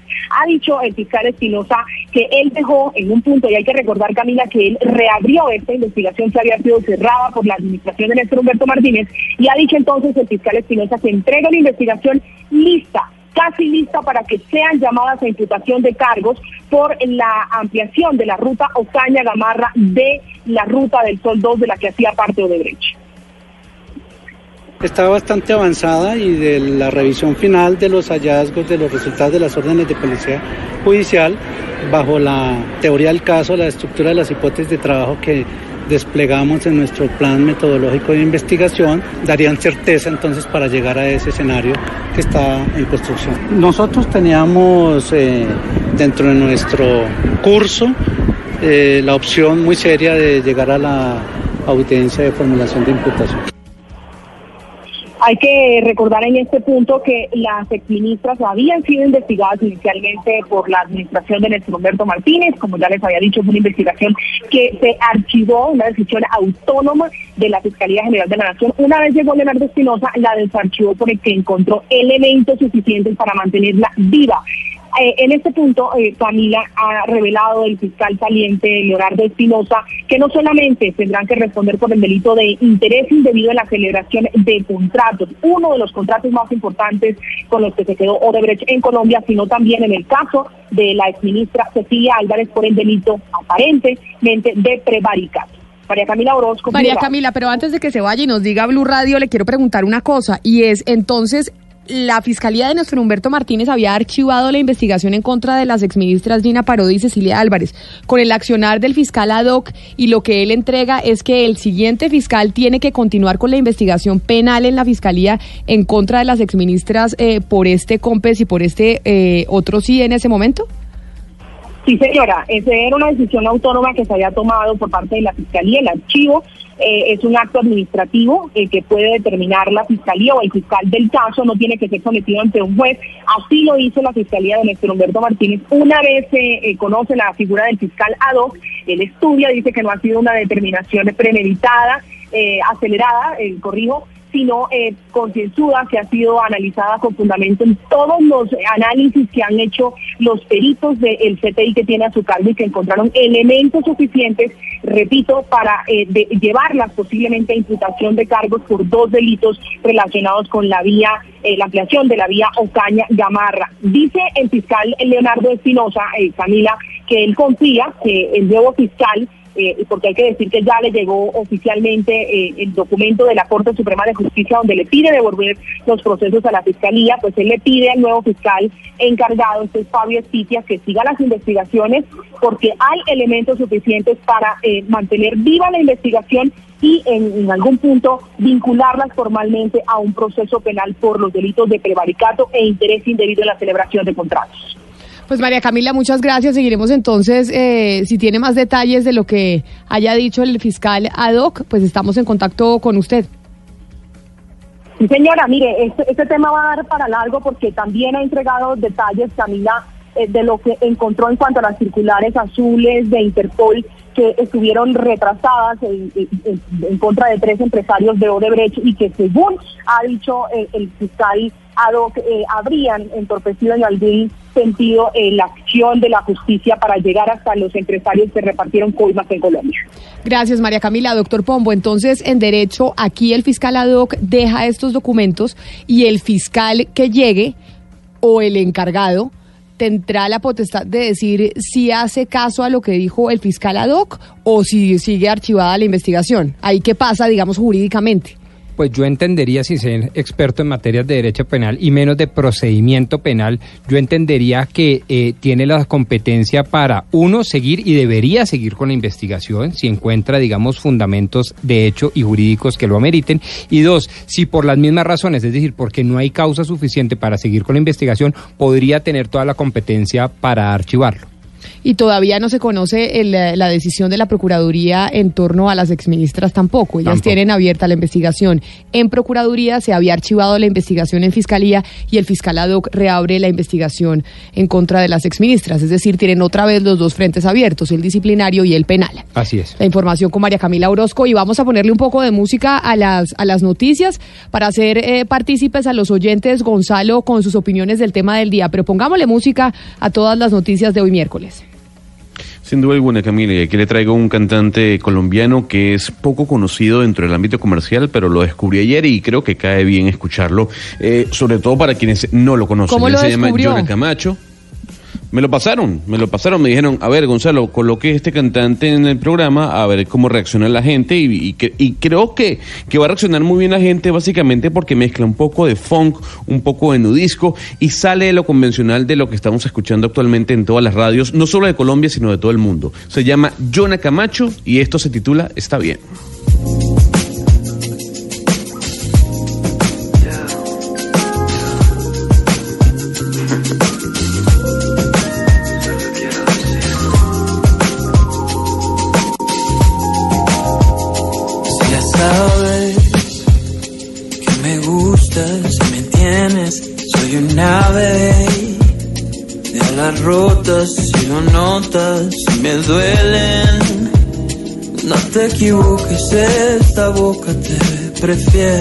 Me gusta, ¿sabe? ¿De dónde sabemos, Gonzalo? Me suena como a cartagenero, pero, pero no sé de qué parte de Colombia será. Uy, ahí sí me, me corchó Camila. Me dijeron es colombiano. Eh, lo que lo que me gustó mucho es que va muy por la onda de Robbie Draco Rosa, Correcto. que sale un poco del pop comercial, sino se pone un poco más oscuro. Y yo creo que este tipo de música también hay que darle su espacio, sobre todo si viene de Colombia. Pero por supuesto, hay que darle espacio a los nuevos talentos y hay que darle espacio a los oyentes con la discusión que estábamos teniendo más temprano. ¿Cuál es la pregunta, doctor Pombo? ¿Qué contribución concreta pueden hacer los directores de los grandes medios de comunicación para unir a la nación? Y precisamente vamos con los oyentes que se comunican con nosotros en el 316-415-7181. En Mañanas Blue los escuchamos. Buenos días, mi nombre es Juan Pablo, llamo desde Villavicencio. Pienso que la mejor forma de unir al país es reportando las noticias de todo el país, no solamente de la costa, de los paisas y de los bayunos y de los rolos. Los demás departamentos que ustedes no tienen en cuenta se sienten mucho cuando no se habla un solo reporte de, de esas regiones. Sería muy bueno que ustedes lo tuvieran en cuenta. Pero por esa razón este programa se llama Colombia está al aire y la mesa de trabajo está compuesta por integrantes que están alrededor eh, del país, no solo en Bogotá, usted y yo, Pombo, sino Ana Cristina en Medellín, Oscar Montes en Barranquilla, eh, Hugo Mario Palomar en Cali, es decir, para tener visibilidad todas esas regiones efectivamente, porque Colombia no es solo Bogotá, un saludo al departamento del Meta, la gente en Villavicencio, qué pena la palabra que voy a utilizar, pero jodidos con el tema de la carretera, ¿no? Es muy duro. Muy Eso duro. está- y eso va para largo. Y eso va para largo y cada vez son más trancones, cada vez la vía, eh, cada vez el trayecto se demora más. Vamos con otro oyente que está opinando precisamente sobre la pregunta del doctor Pombo de qué contribución concreta pueden hacer los directores de los grandes medios de comunicación para unir a la nación en medio de la polarización en la que nos encontramos. Muy buenos días. Para el tema del día, opino que los directores de medios de comunicación eh, lo que deben hacer para aportar al país es dejar ese sesgo ideológico recalcitrante tan marcado que tienen muchos y que basan su trabajo noticioso y el de sus subalternos exclusivamente a polarizar, a atacar y a, presentar su propio punto de vista. Deberían ser es, neutrales para así de esa manera se merme la polarización en este país que tanto lo necesita. Muchas gracias. Vamos con otro oyente antes de irnos con nuestro primer director de medios invitado aquí en Mañanas Blue, pero pues para conocer qué pueden hacer los directores de los medios de comunicación en esa colaboración o si se debe, deben, tienen alguna responsabilidad los directores de medios en eh, ayudar para que se merme la polarización en la que está sumida el país. Vamos a ver qué dicen los oyentes. Camila, muy buenos días. No, esto tiene solo una explicación. Aquí ya caímos en aquello de que si es alguien que habla más bien de mí, es un prestigioso medio internacional de comunicación, un respetado medio de comunicación, donde están los periodistas eh, más honestos del universo. Pero cuando dicen algo que no nos gusta, entonces ya pasa a ser un pasquín amarillista, castrochavista, que nos va a volver como Venezuela, donde los periodistas son corruptos, son pagos y están al servicio de la guerrilla. Muchas gracias por eh, su mensaje y precisamente por la recomendación de uno de nuestros oyentes nos vamos a Barranquilla. Allá está con nosotros el director eh, del Heraldo, Marco Schwartz. Marco, bienvenido a Mañanas Blue. Gracias por atendernos hoy que estamos hablando con los directores de medios alrededor del país. No, interesante tema, Camila. Un saludo a todo el equipo de trabajo, a todos los oyentes y pues vale la pena hablar sobre este asunto. El Heraldo, que es el periódico de periódicos en Barranquilla, ¿no? Es decir, el Heraldo es el medio de medios en Barranquilla y allá los barranquilleros leen ese periódico. Así que usted, don Marco, tiene una responsabilidad gigantesca y por eso la pregunta que le hacemos a los oyentes es, desde el Heraldo como director, ¿Tienen los periodistas y tienen los directores de medios algún tipo de responsabilidad para ayudar con, eh, con la polarización, para que dejemos de estar tan, tan polarizados que al final muchos coinciden que es la razón de muchos de los problemas que tenemos? Yo creo que la función de los periodistas es hacer periodismo, no entrar en campañas para acabar con polarización, etcétera. Yo creo que haciendo periodismo eh, con una serie de estándares, cumpliéndolos o esforzándonos por cumplir, porque a veces tal vez podamos eh, cometer algún error y que podamos subsanar, pero yo creo que la función de los periodistas es hacer periodismo, esto que parece tan elemental a veces eh, parece complicado, pero es eh, escribir de una manera equilibrada, de una manera sosegada, con serenidad, con rigor, etcétera. Y se, si se cumplen esos parámetros, yo creo que ya de por sí se está contribuyendo a un país civilizado, no polarizado, y, y es el gran, la gran aportación que podemos hacer. Marco, nosotros eh, empezamos a hacer la reflexión sobre lo que pasó con Nick Casey, el, eh, periodista del New York Times, con la acusación que le hizo una senadora colombiana diciéndole que esa información seguramente era porque estaba fletado y le habían pagado por esa información. Pero resulta que los periodistas colombianos, de muchos de ellos, cuando no gusta lo que publican, varios políticos dicen es que quién sabe cuánto les pagaron o varios seguidores de movimientos políticos de todos los espectros ideológicos tratan de desinflar la información o deslegitimarla diciendo que esa seguramente es una información paga. ¿Por qué estamos viendo eso hoy? Desde su óptica, ¿por qué esos ataques a, la- los periodistas diciendo que les pagan por publicar algo?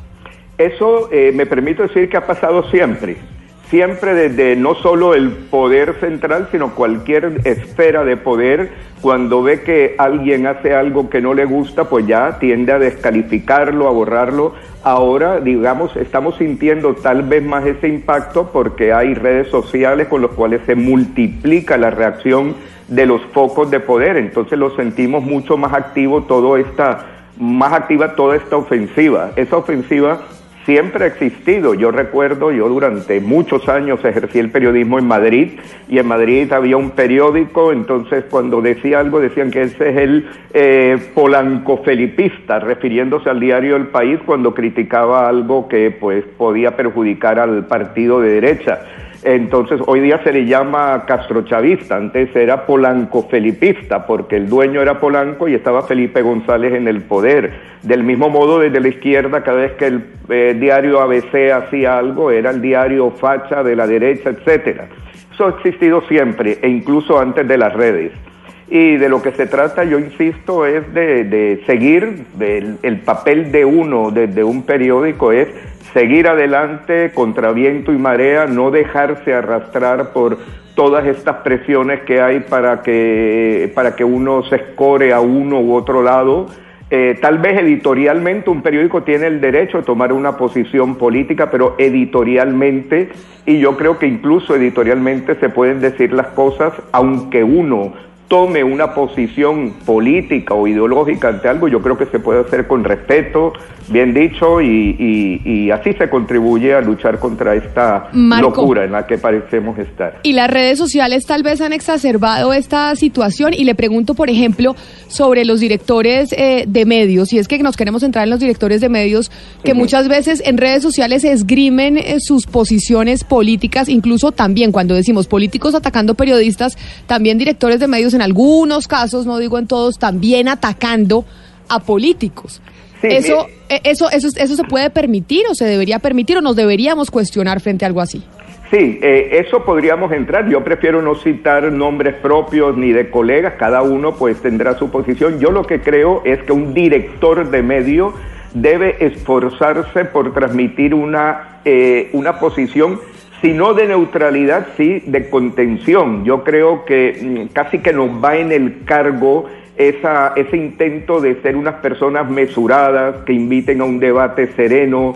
Eh, en el caso del Heraldo, por ejemplo, a mí me ha tocado, eh, me invitaron a dirigir este periódico hace ya seis años y este es un periódico que es bastante transversal en cuanto a nuestros lectores.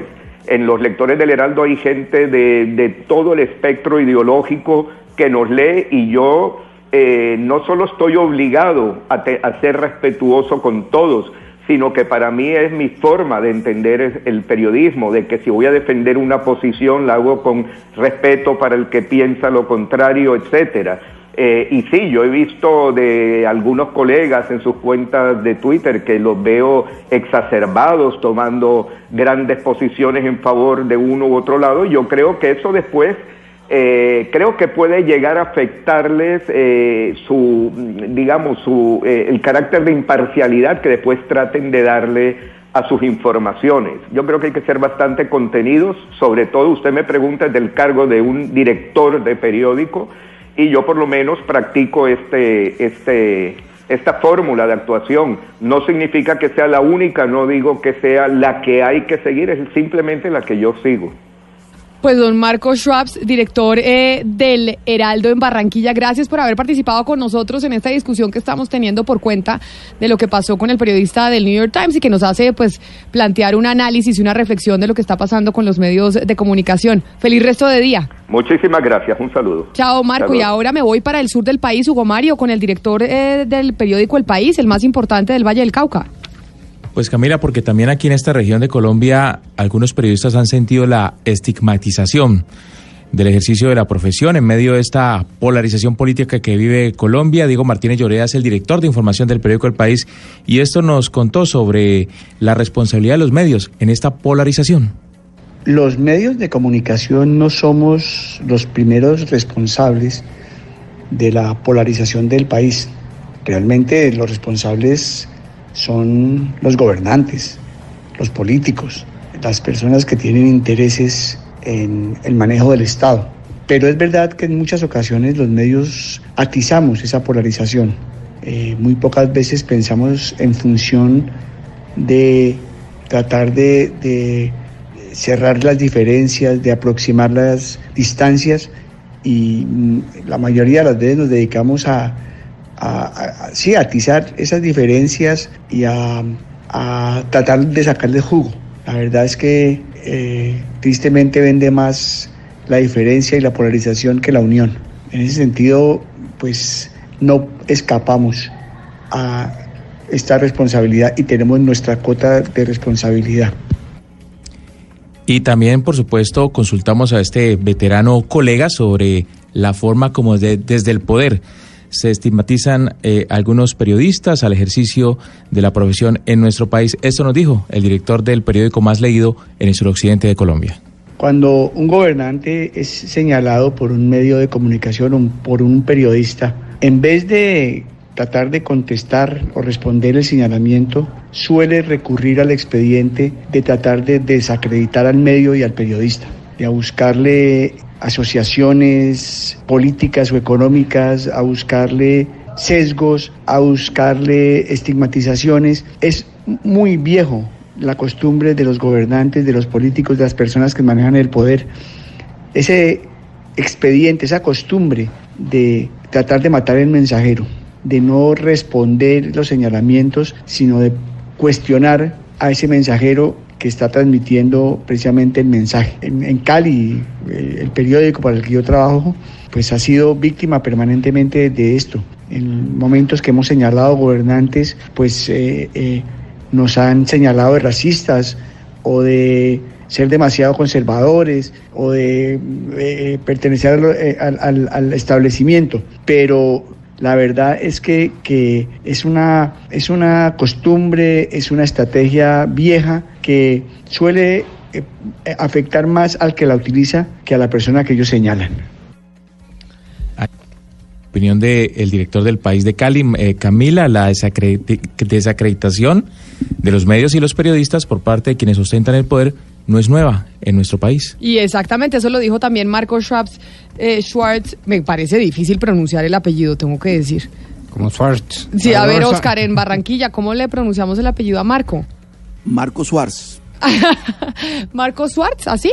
Yo le Sí. yo- Marco, Marco, no, porque Marcos, no, Marco. Marco, Marco Suárez. Schwartz, no, o sea, ¿no lo pronunciamos con la S de Schwartz?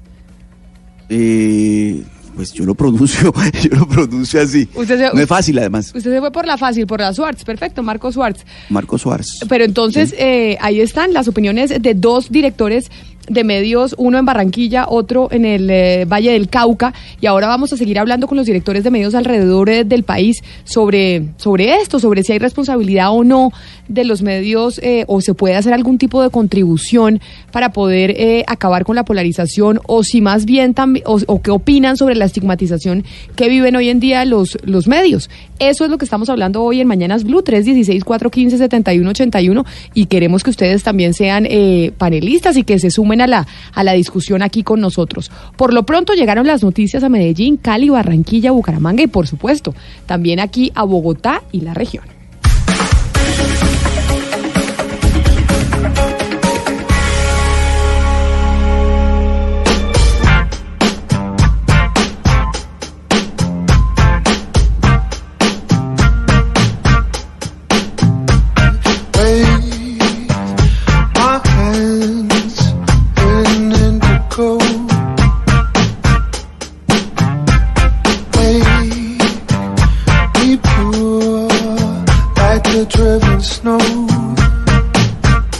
Miércoles, mitad de semana, recomendaciones musicales de Gonzalo Lázari. Hoy una para don Eduardo y recibirlo musicalmente con eh, para que venga con toda con las noticias, Gonzalo. Don Gonzalo, no, Gonzalo se me fue.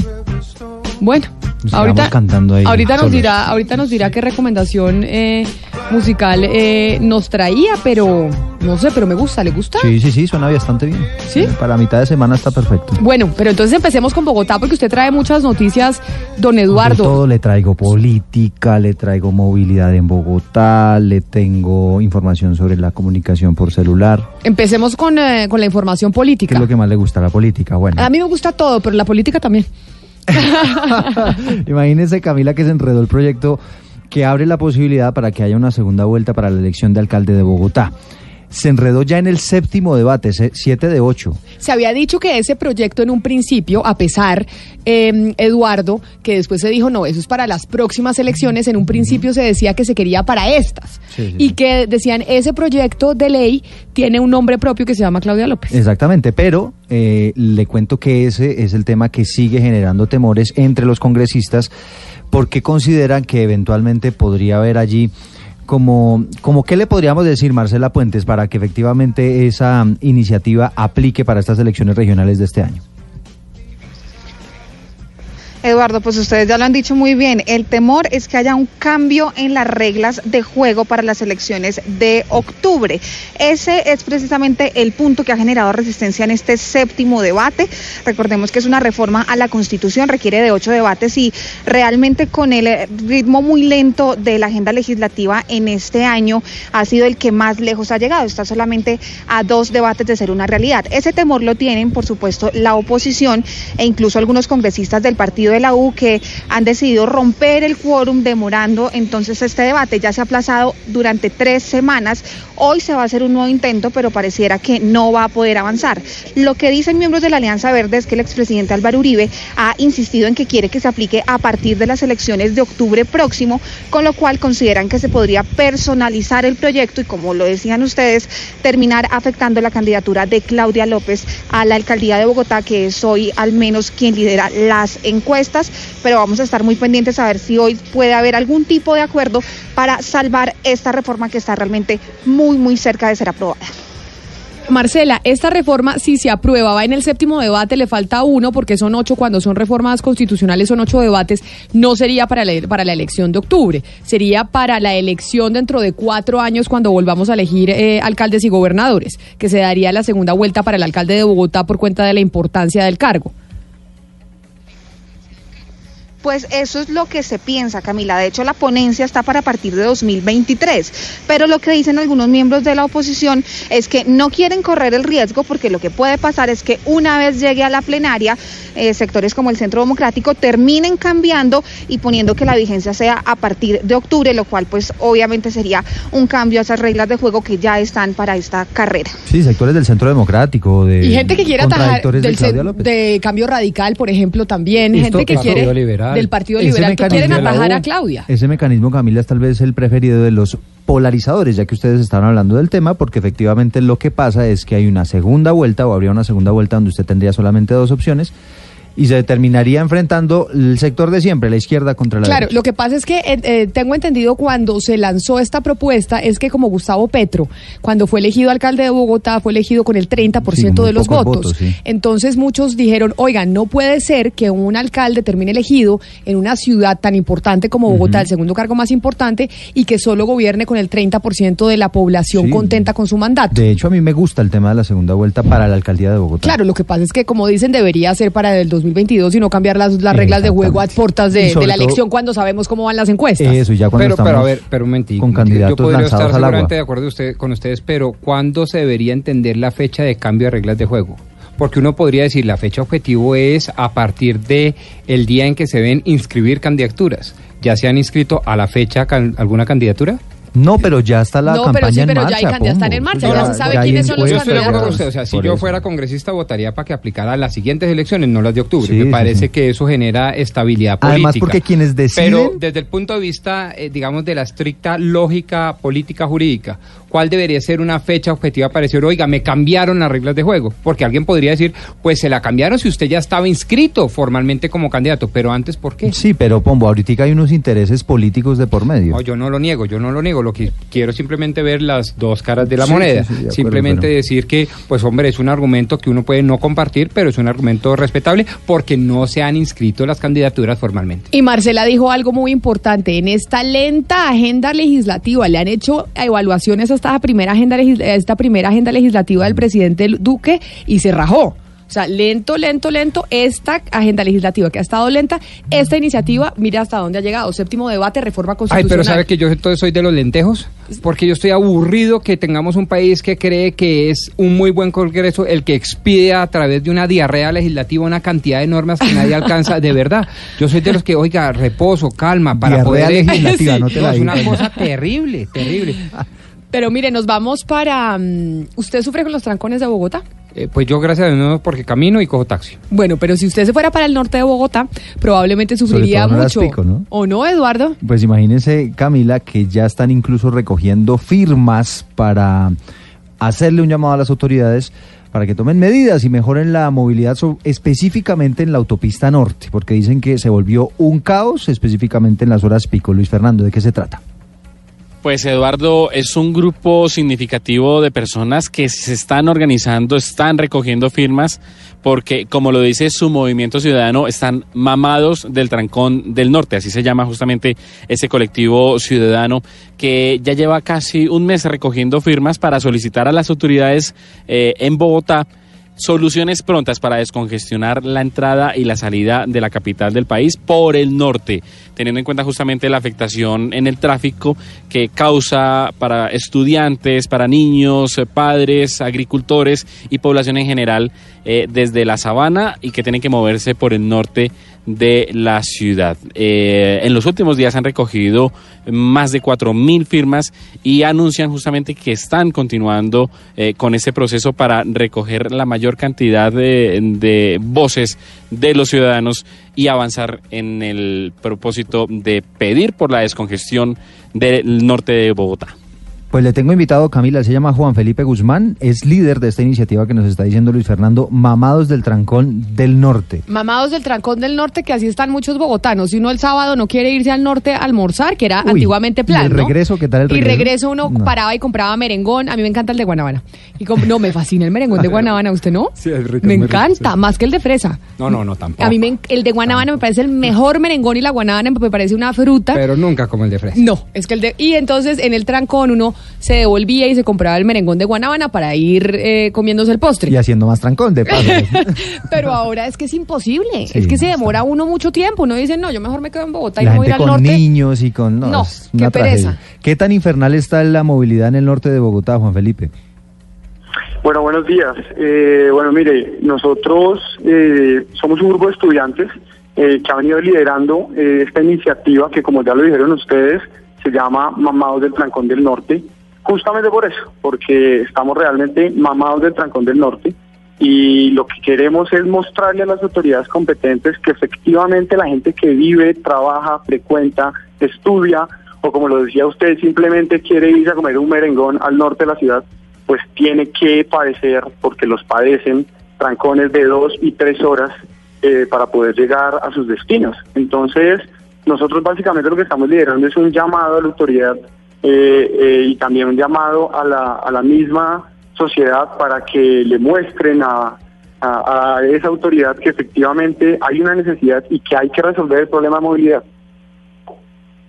¿Y qué probabilidades hay, Juan Felipe, de que esto termine en acciones judiciales, no solamente en, en la recolección de firmas, sino un tema un poquito político? Claro, pues mire, eh, nosotros vamos eh, al ritmo que la situación va andando.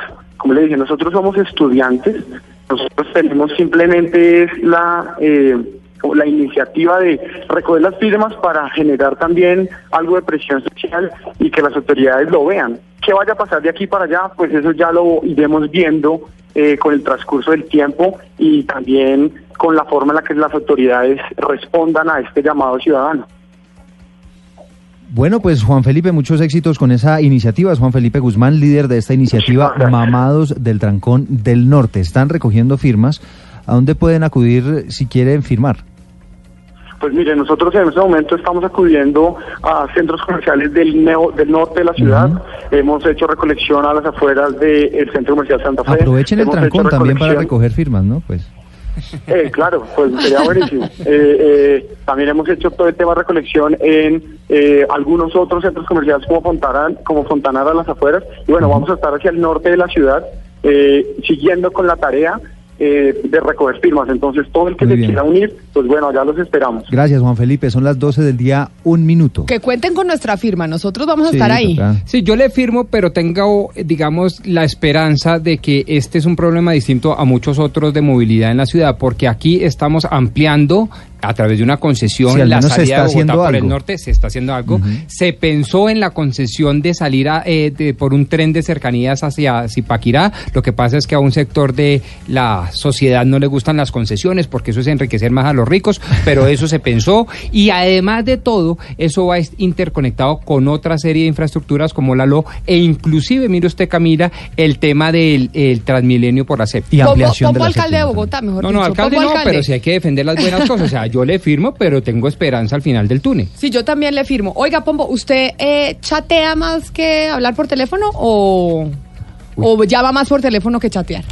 Yo creo que chateo hoy en día más que hablo, creo, creo. ¿Usted, Eduardo? Yo también. También chatea, yo Sí, sí, también. sí, sí, pero más. tan rico que es hablar. Es muy rico hablar, pero Pues creo depende que... con quién. que- Pues sí, depende con quién, porque hay unos que uno dice, no, no, escríbeme por el chat porque se extiende. Sí, extiende extiende, sí, sí. Correcto. Pero el chateo le da la posibilidad de que usted pueda hacerlo en cualquier momento y pueda un administrar sus comunicaciones. Sí, pero es asincrónico. Es decir, No espere que le respondan ahí mismo. Mi mamá, mi mamá espera que uno le responda Pero inmediatamente Dios, y uno le dice, y yo, y es, pero Camila, y le pone muchos signos de Mamá, admiración y aire". mamá, estoy ocupada. ¿Y qué tal el cliente? Oiga, pero hace siete minutos le mandé un correo electrónico.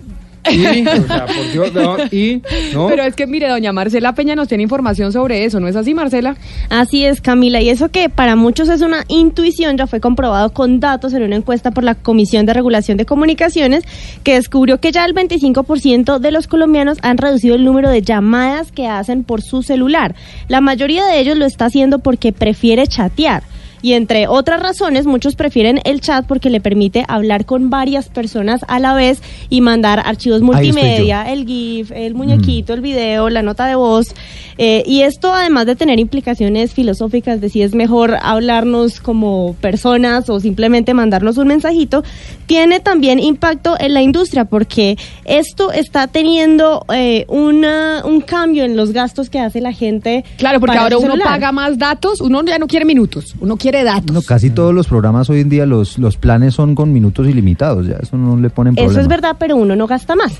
Ese es el problema para los operadores, porque WhatsApp, que es, digamos, como la líder en aplicaciones de mensajería instantánea, normalmente ya viene incluida en los paquetes básicos que uno compra o la gente la puede utilizar con Wi-Fi. Claro, pero por ejemplo, eh, WhatsApp, usted viene incluido, pero si usted quiere hacer una llamada, no, tiene que estar en Wi-Fi para que le pueda funcionar. No le dan los datos si usted no, si usted no tiene el paquete. Bueno, eso era antes, ahora sí le da. Si le da la llamada, Sí, oiga, no. Es más, videollamada perfecta. pero sin, eh, no, sin datos, no, videollamada le toca con datos, Eduardo. Si no tiene, no le da. Ah, no, claro, pero si usted tiene unos buenos datos en el teléfono. Ah, no, plan- claro, pero como este, como lo que decía Marcela era que las aplicaciones como Facebook, WhatsApp y los correos Ah, electrónicos son- vienen ya incluidos Ya, ya, ya, ya, dentro ya, del plan. sí, Así sí. a usted se le acaben los datos. Exacto, pero entonces la gente, ¿qué está haciendo? Está, la mayoría de los colombianos están gastando 30 mil pesos o menos en paquete de celular. Porque gastan menos plata en minutos y usan el WhatsApp que está integrado. ¿Qué hacen cuando necesitan hacer una videollamada? Se conectan al Wifi de la oficina, al de la casa. Al wifi de aquí de esta oficina no, porque acá, acá no Bueno, tenemos acá no hay, wifi, pero-. En esta oficina nosotros no, acá no, nosotros sí nos tocan nuestros datos. Pero en la mayoría de casos sí, y eso implica un reto para los operadores porque no es como antes que usted entre más llamaba, más pagaba. Aquí puede hablar todo el día si quiere por WhatsApp y eso no le va a incrementar la factura. Ahora un movimiento, me- si, si usted me permite, Camila, lanzar un movimiento por la llamadita el día del cumpleaños. ah, sí, no WhatsApp, llamadita, sí, sí, llamadita, me parece muy bien. Son las 12 del día, 5 minutos, es momento de conectarnos con Medellín, Cali, Barranquilla y Bucaramanga.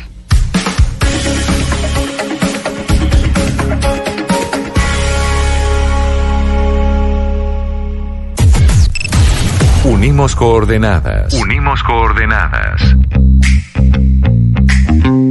A partir de este momento, nuestra señal se extiende por todo el país. Colombia está al aire. De historias únicas. Una narrativa diferente de los hechos, entre voces y sonidos que ambientan una realidad. De J Balvin. Pues claro, antes era, no era imposible tener reggaetón en Coachella antes, ahora es una realidad, es lo mismo, yo creo que todo es posible. hasta la mujer más influyente del planeta según la BBC, la nigeriana Abisoye Ahaji. I know what it feels like to be a vulnerable young girl. I paid my way through school through technology. En Mañanas Blue, Colombia está al aire.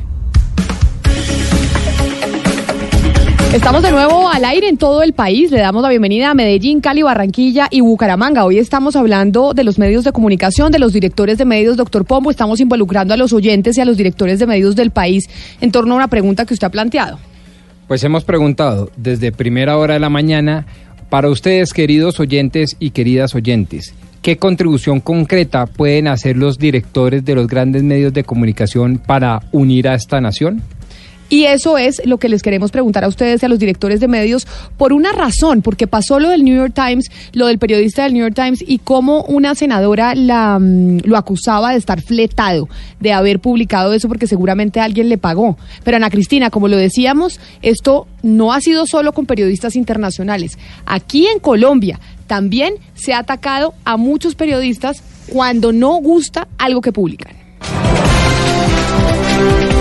En los últimos años ha habido varios episodios en los que políticos de peso han cometido excesos contra periodistas, señalamientos y ataques sin fundamento que buscan minar la credibilidad de un periodista que les resulta incómodo. Difícil de olvidar cuando en julio de 2017 el senador Álvaro Uribe a través de su cuenta de Twitter le dijo violador de niños al periodista Daniel Samper. Eh, empiezan con una infamia y una calumnia como la de menores. Después sostiene esa calumnia con nuevas calumnias, entonces a eso sumó otros, otras acusaciones, todas inverosímiles. O cuando la Flip, después de varios episodios, le tuvo que llamar la atención a Gustavo Petro por propiciar permanentemente un clima adverso contra Noticias RCN. Preguntas a lo RCN.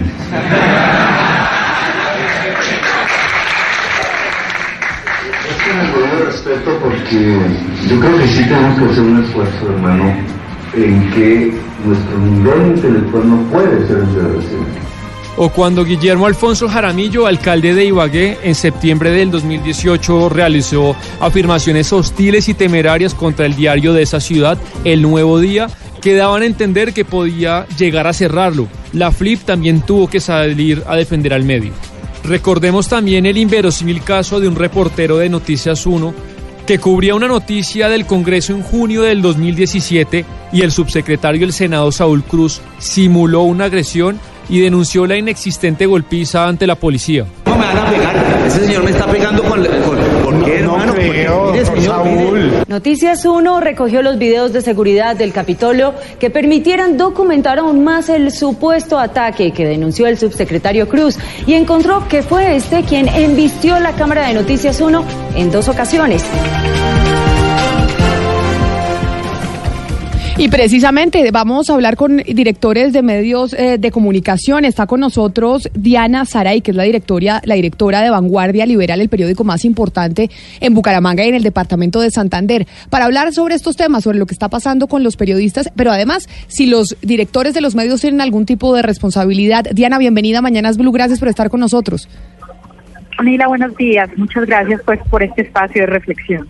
Decía el, eh, el doctor Pombo aquí, si, no- o nos preguntaba si los directores de medios tienen algún tipo o pueden hacer algún tipo de contribución para poder eh, mermar un poco la polarización en la que está el país, que al final muchos coinciden en decir que los problemas en los que estamos eh, pues llegan allá, a que esa puede ser la causa.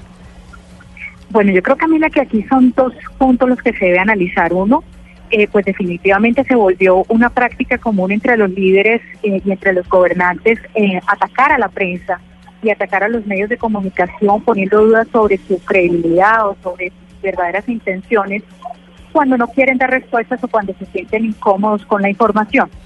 Entonces, eh, con la primera pregunta, yo creo que la labor del medio, de los medios, es seguir adelante en su labor de informar y en su labor de ser eh, esos voceros o esos, eh, sí, esos medios que están ahí para darle voz a la ciudad y para poner sobre la mesa los temas de polémica. Pero creo también que es el momento de que los periodistas y sobre todo quienes tenemos a cargo o quienes estamos a la cabeza de los medios de comunicación, hacer una reflexión sobre el papel que hemos jugado nosotros en esta polarización. Desafortunadamente para el ciudadano en común, esa, ese pequeño asterisco que hay abajo donde uno dice mis opiniones son personales y no comprometen al medio en que trabajo, no se entiende por el ciudadano. O sea, el ciudadano entiende hoy que, que lo que diga un, un director de un medio está comprometiendo al medio, así como se da todos los días en el trabajo, las opiniones de, de uno personalmente no sean los, de, los del medio. Yo creo que es un momento para que desde las direcciones o desde la cabeza de los medios y de los mismos periodistas también hagamos un llamado a la calma. Los periodistas tenemos que ser conscientes de que todas las afirmaciones que nosotros hagamos tienen un impacto y tienen una implicación grande en la opinión pública. Yo durante siete años fui columnista de opinión y este es un aprendizaje de muchos años de estar haciendo ese ejercicio de decir, no, es mi opinión y no es la del medio. Pero al final, a- hacia la opinión pública, es la opinión, e- es, imposible diferenciar la opinión personal de la del medio. El lector o el ciudadano lo entiende como la opinión del medio y no cree, aunque así es en la realidad, que muchas veces esa opinión diste de la del medio, porque es una realidad, pero el periodista, eh, perdón, el ciudadano eh, no lo entiende así y siente que en el momento en que pone un periodista su opinión es la opinión del medio y en ese momento se siente defraudado porque siente que el medio no está cumpliendo su, su misión de ser objetivo. Entonces yo creo que también es un es un momento en que los directores de los medios tenemos que ser conscientes de el impacto que tienen nuestras opiniones en, en el ambiente del país. Y sí, desafortunadamente creo que que tenemos mucha responsabilidad en este ambiente de polarización que vive hoy el país. Directora Saray, ¿cuál es la responsabilidad del director de un medio y de un medio regional frente a los corresponsales que tienen en el territorio? Es decir, en pequeños pueblos, en los departamentos, que ellos no tienen la protección de estar cerca a los, a los centros de poder. Es decir, se emite una opinión desde el periódico, pero finalmente el que está en un pueblo, el, el corresponsal, digamos, de, de un pueblo alejado, pues no tiene ningún tipo de protección. Eso es cierto y así es. Y cuando yo miraba las falsas acusaciones de la senadora Cabal que decía eh, pues que el periodista del New York Times había por estar con al lado de los de los miembros de la FARC entonces era parte de los miembros de la FARC. Yo me preguntaba pues cómo pretenderá entonces la senadora que se haga eh, eh, periodismo y que se entre a esos lugares lejanos y a esos eh, pues a esos momentos o, o lugares críticos. Es que no es que yo mande un mail y le pida pues al grupo ilegal que me reciba y yo voy a mi carro y es no. Esa es la manera de hacer periodismo y eso es lo difícil de esto, que los periodistas están poniendo su vida en peligro por entrar a esos lugares pesados, a esos lugares lejanos, a esos lugares donde se está dando el conflicto y, y tienen que entrar ahí y tienen que entrar de esa manera porque cómo más lo hacen y al estar señalando a estos periodistas que están haciendo su trabajo de ser parte de eh, grupos ilegales, o en este caso como hizo la senadora de, ser vocero de las FARC, como lo señaló, pues está poniendo una lápida sobre los periodistas y está eh, creando un le está dando la palabra que se me viene a la cabeza es una puñalada al oficio de periodismo. Eso también es no entender cómo se hace periodismo y sobre todo en las regiones y sobre todo en las en las regiones apartadas. Yo tengo que decir que el periodismo en las regiones se hace con total desprotección, que cuando los periodistas regionales son amenazados no se dan los mismos tiempos de respuesta ni las mismas medidas de seguridad cuando se hacen desde otros medios más grandes o desde medios nacionales y, y que a esto se unan los señalamientos de los líderes políticos o de las personas que tienen a cargo el liderazgo del país, pues es profundamente grave para la prensa y para la libertad de prensa. Es Diana Saray, directora de Vanguardia Liberal, como les decíamos, el periódico más importante del departamento de Santander. Diana, mil gracias por habernos atendido, de haber respondido a estas inquietudes que nos planteábamos nosotros aquí a propósito de lo que sucedió con el periodista del New York Times y la declaración eh, de la senadora María Fernanda Cabal. Feliz resto de día. Muchas gracias, Camila, a ustedes, señora. Y nos acompaña también el director del periódico El Espectador, Fidel Cano. Doctor Cano, bienvenido. Buenos días para todos. Bueno, y entonces, desde su perspectiva como director del segundo periódico más importante del país o uno de los más importantes, El Espectador, es ¿hay alguna responsabilidad o algún aporte que puedan hacer los directores de los medios de Colombia para aportar en, eh, en la mer- en mermar la polarización o ni siquiera es responsabilidad y no se debe hacer nada?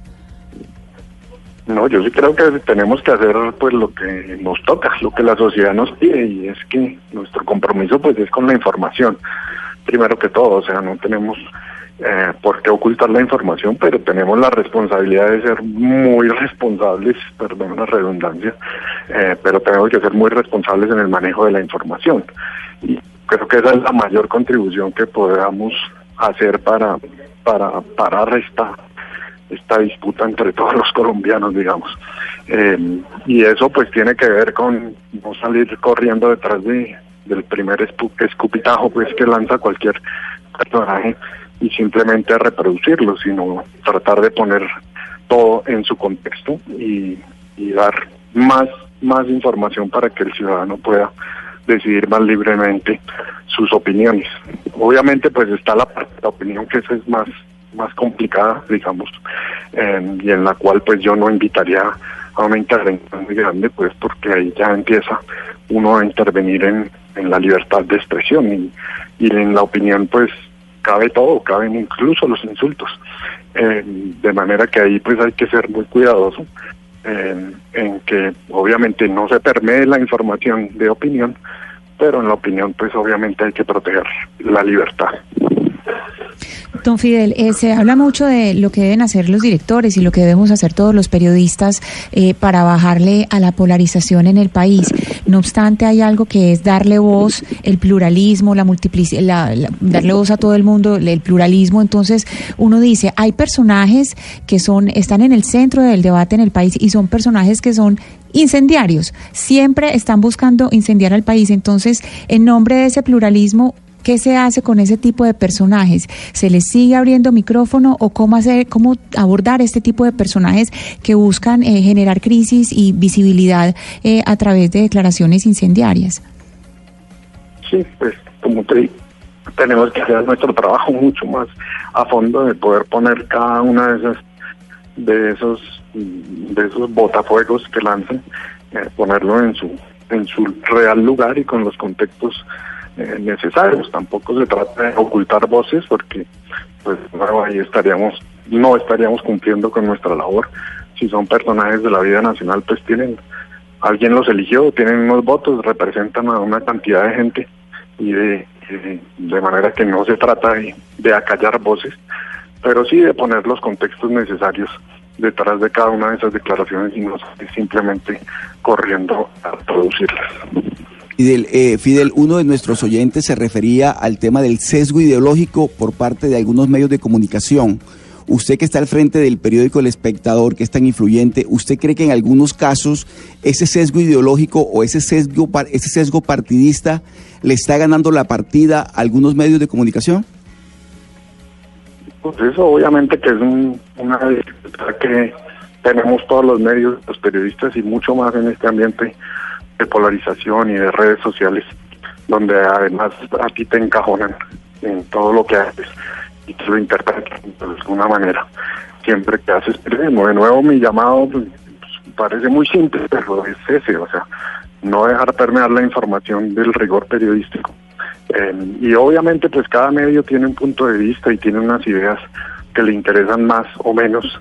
Eh, y a mí eso no me parece que esté mal me parece que es importante que haya esa variedad de voces y de perspectivas en el país, pero siempre y cuando el periodista pues no entre en activismos y cosas de ese tipo que no, pues simplemente porque no cumple con su función. Eh, señor Fidel, usted ha insistido en esta entrevista en hacer el oficio, hacer el oficio bien.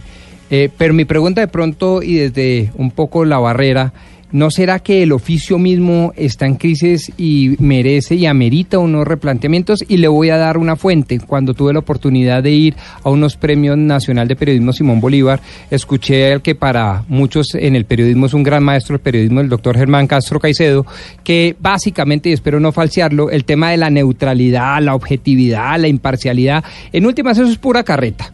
Realmente lo que decía el maestro del periodismo Germán Castro era más o menos, espero no falsearlo, lo que se debe buscar es la ecuanimidad y la seriedad representada, por ejemplo, en el profesionalismo en la investigación, en no llegar a hiperbolismos y a exageraciones y en no dejar eh, que la ideología política permee los titulares. ¿Usted qué opina frente a eso?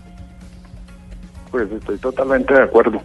Obviamente él lo dice mejor que yo, pero eso es más o menos lo que yo trataba de decir eh, antes, y es que cuando yo hablo de no dejar permear la opinión a la información, pues es eso, es que no se, no se evada el rigor periodístico por los pensamientos que tiene un periodista o un medio de comunicación. Eh, y eso es, me parece, oír eh, lo que está diciendo Germán Castro, y es que eh, obviamente que hay puntos de vista, obviamente que uno pone énfasis en, sus, en, en ciertos temas, eh, son ciertas fuentes, pero siempre y cuando si usted cumple con el rigor periodístico de ser riguroso en la información, en no estar manipulando la información hacia un lado o hacia eh, pues está cumpliendo con su papel. Y habrá otros que, que miren otros temas y que lo miren desde otro punto de vista, pero si todos hiciéramos el trabajo con rigor, pues la gente simplemente tendría más elementos para para poder decidir y para poder formarse una mejor opinión. Y sobre todo para que podamos conversar entre, entre quienes pensamos diferente. Fidel. Ese creo que es el- esa es la gran tragedia en la que estamos en este momento en este país. Claro, pero es Fidel, que quizá- No queremos escuchar a quien piensa diferente. Quizá una última pregunta, porque hablábamos con otros directores de medios y hacían una reflexión sobre la opinión. Usted dice la opinión es una cosa distinta, pero deben eh, ser cautelosos los directores de los medios a la hora de opinar, por ejemplo, en las redes sociales, cuando hacen un ataque explícito a un eh, político de cualquier eh, tendencia. O no, o, eh, también se le debe permitir al director eh, del medio pues opinar lo que quiera, porque finalmente la cuenta de Twitter es personal, o, o cómo lo ve usted. Pero sí creo que uno se juega su, su credibilidad en cada cosa que dice, en donde lo diga, sea en sus redes propias o en, donde lo diga. De manera que yo pues no soy amigo de entrar en ese tipo de peleas en el debate público. Que eso debe ser garantía para los lectores del espectador, pero pues no voy a juzgar a quienes tengan otra otra posición, pero la mía personal sí es que yo no tengo por qué entrar en esos debates, yo hablo con el periodismo del espectador.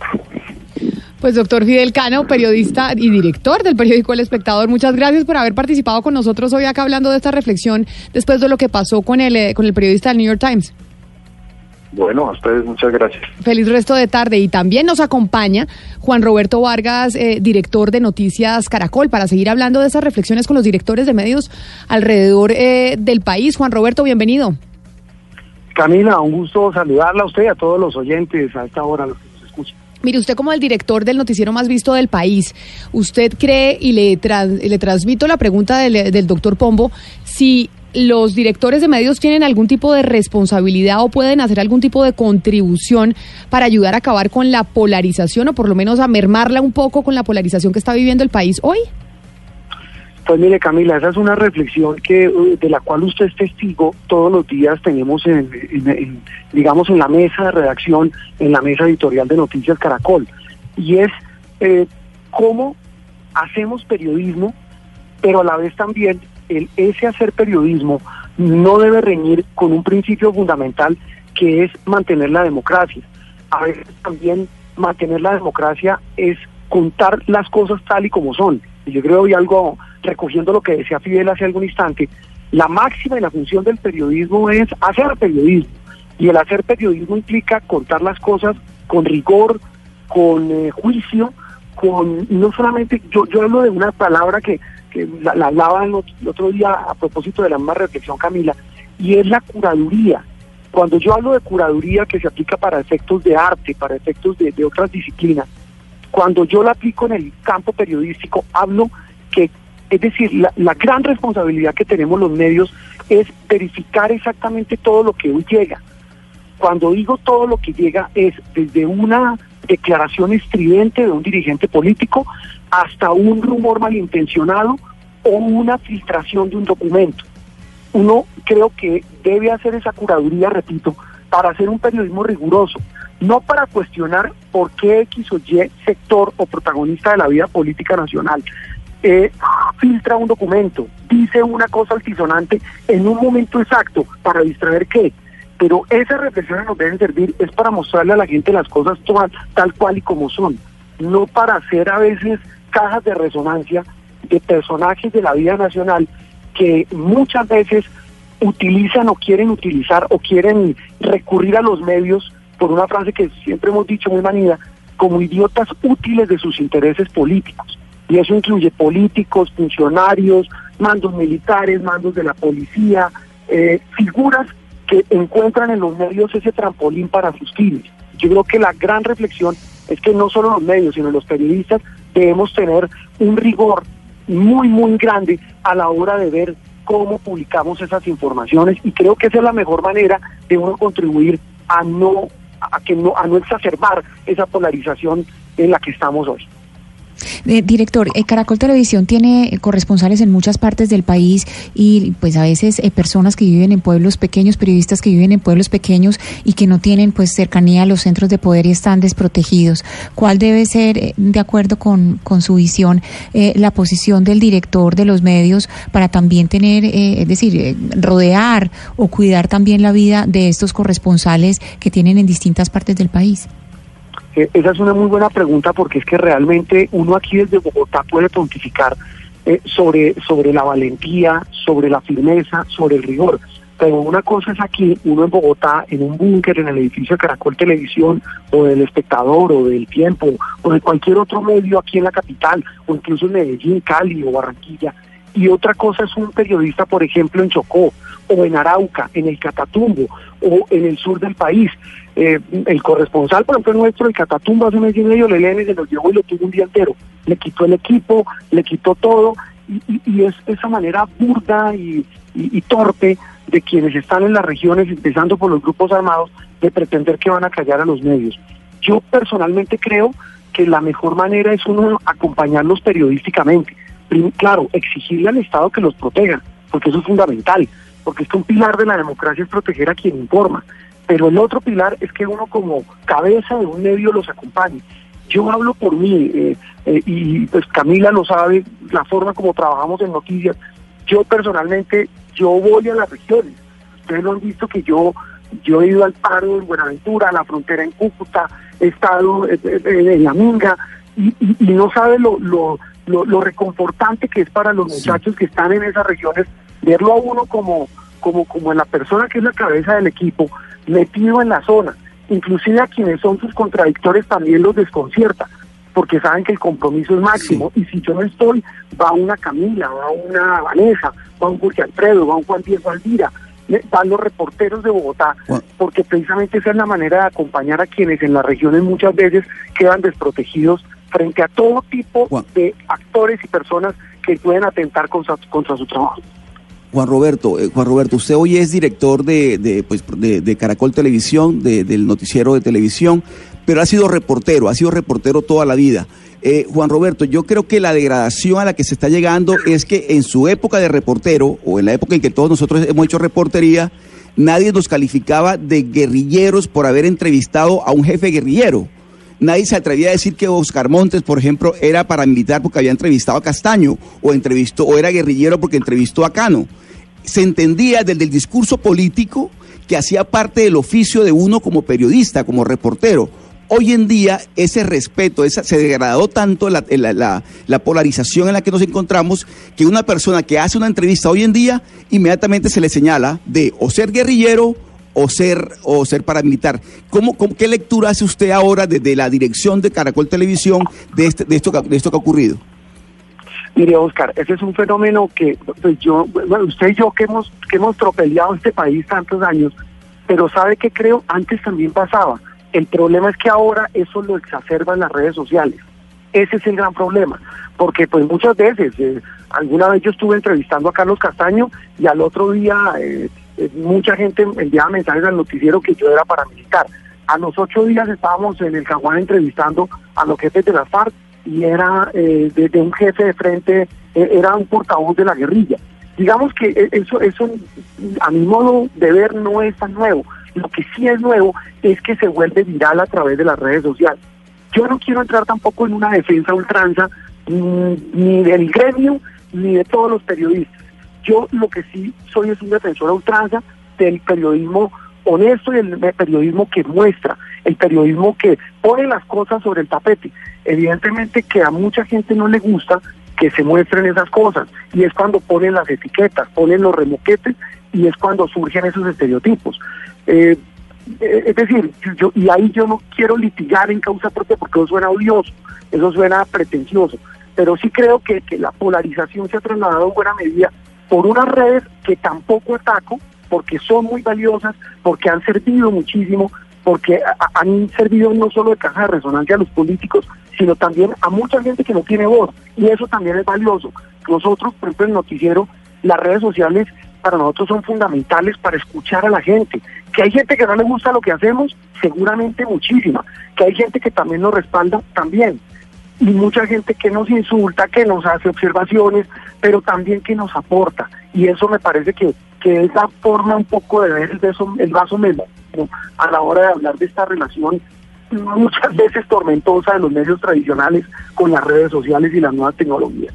Y esa quizá, Juan Roberto, sería mi última pregunta que se la he hecho también a sus colegas directores de medios. Y es, eh, ¿deben los directores de medios eh, limitarse a la hora de ponerse a opinar en las, en las redes sociales o deben tener la libertad también eh, de hacerlo? Mire, Camila, eh, eh, quien dirige un medio se supone que es lo que hoy comúnmente llaman un líder de opinión, una persona que genera opinión. Pero usted le está preguntando a Juan Roberto Vargas, mi opinión muy personal es que uno como director de un medio no debe hacer eso. Hablo por mí y pues usted lo ha visto, yo no lo hago. Yo personalmente no lo hago de, por ejemplo, atacar o criticar o dar mi punto de vista en mis redes sociales sobre X o Y personaje o X o Y situación de la vida nacional. Me parece que ese no es nuestro papel, pero eso es lo que yo pienso. Tal vez ahí acojo lo que dijo Fidel hace un rato, que pues respeto profundamente a los que lo hacen y eso es, eh, digamos, del fuero de cada quien. Pero yo creo que uno no debe hacer eso porque ahí es donde uno ya entra a ser parte de la confrontación y ahí se puede confundir por una razón. Yo, usted lo sabe, yo aplico un muy estricto manual de funciones con el equipo mío Noticias Caracol y es que ese cuento es manido. Esa es una disculpa, perdónenme la expresión, tonta, de que dicen de que lo que yo opino en mis redes sociales, en mis cuentas, en mis redes sociales, no refleja lo que piensa el medio para el que trabajo. Pero es que usted lo relacionan de manera ineludible con el medio en que trabaja. O sea, usted es fulano de tal, de tal medio. Veíamos hace poco una reflexión que hizo a propósito del tema el New York Times sobre el manejo de redes de sus periodistas. Y decían, es que un reportero nuestro o un colaborador nuestro, y mucho menos un directivo nuestro, puede estar dedicado a hacer opiniones personales en sus cuentas en redes sociales, porque ineludiblemente todo conduce a que eso es lo que piensa el New York Times. En el caso nuestro, Noticias Caracol, aplicamos eso. A veces hay gente que se les, se le chispotea, se le salta el automático. Yo repito, eso es respetable, pero en el caso mío, como director, yo pienso que no. Pues eh, Juan Roberto Vargas, director de Noticias Caracol, muchas gracias por, eh, por habernos acompañado, por habernos acompañado a hacer esta reflexión sobre los periodistas, sobre los medios de comunicación. Feliz resto de tarde. Feliz resto de tarde, Camila, y nos vemos más tardecito. Claro que sí, 12 del día, 34 minutos. Y esto no pasa solo en Colombia. Vamos a hacer un recorrido sobre cómo también se sienten atacados eh, periodistas alrededor del mundo.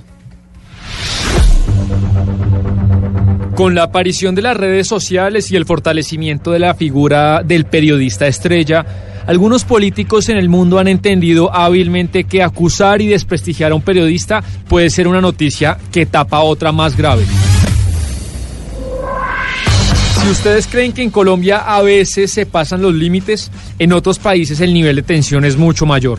En España, la pelea entre Pablo Iglesias, líder socialista del partido Podemos, y Eduardo Inda, director de OC Diario, ha llegado a los tribunales por acusaciones muy, muy graves. que roba, que encarcela a los opositores políticos, a la gente que no piensa como ellos, te ha dado a ti 3,7 millones de euros. Y por cierto, dilo, yo ya yo he sido muy clarito, los etarras son unos asesinos.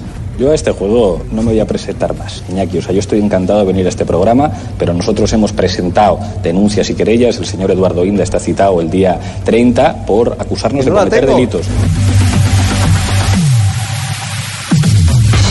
En Estados Unidos quedará para siempre en la hemeroteca ese día en el que Donald Trump le dijo rudo, persona terrible y mal trabajador a un reportero de CNN que en rueda de prensa le preguntó por la investigación de la presunta interferencia de Rusia en las elecciones presidenciales. I'm not concerned about anything with You the may have Russian investigation because it's a hoax. That's enough. Put down the mic. Mr. President, are you worried about indictments coming down in this investigation? Mr. President. I'll tell you what, CNN should be ashamed of itself having you working for them. You are a rude, terrible person. You shouldn't be working for CNN. Y en Argentina, Cristina Kirchner y un gran grupo de políticos kirchneristas han emprendido una cruzada violenta de desprestigio y ataque severo contra los periodistas que han publicado investigaciones sobre los graves casos de corrupción de los gobiernos kirchneristas con dineros de obra pública.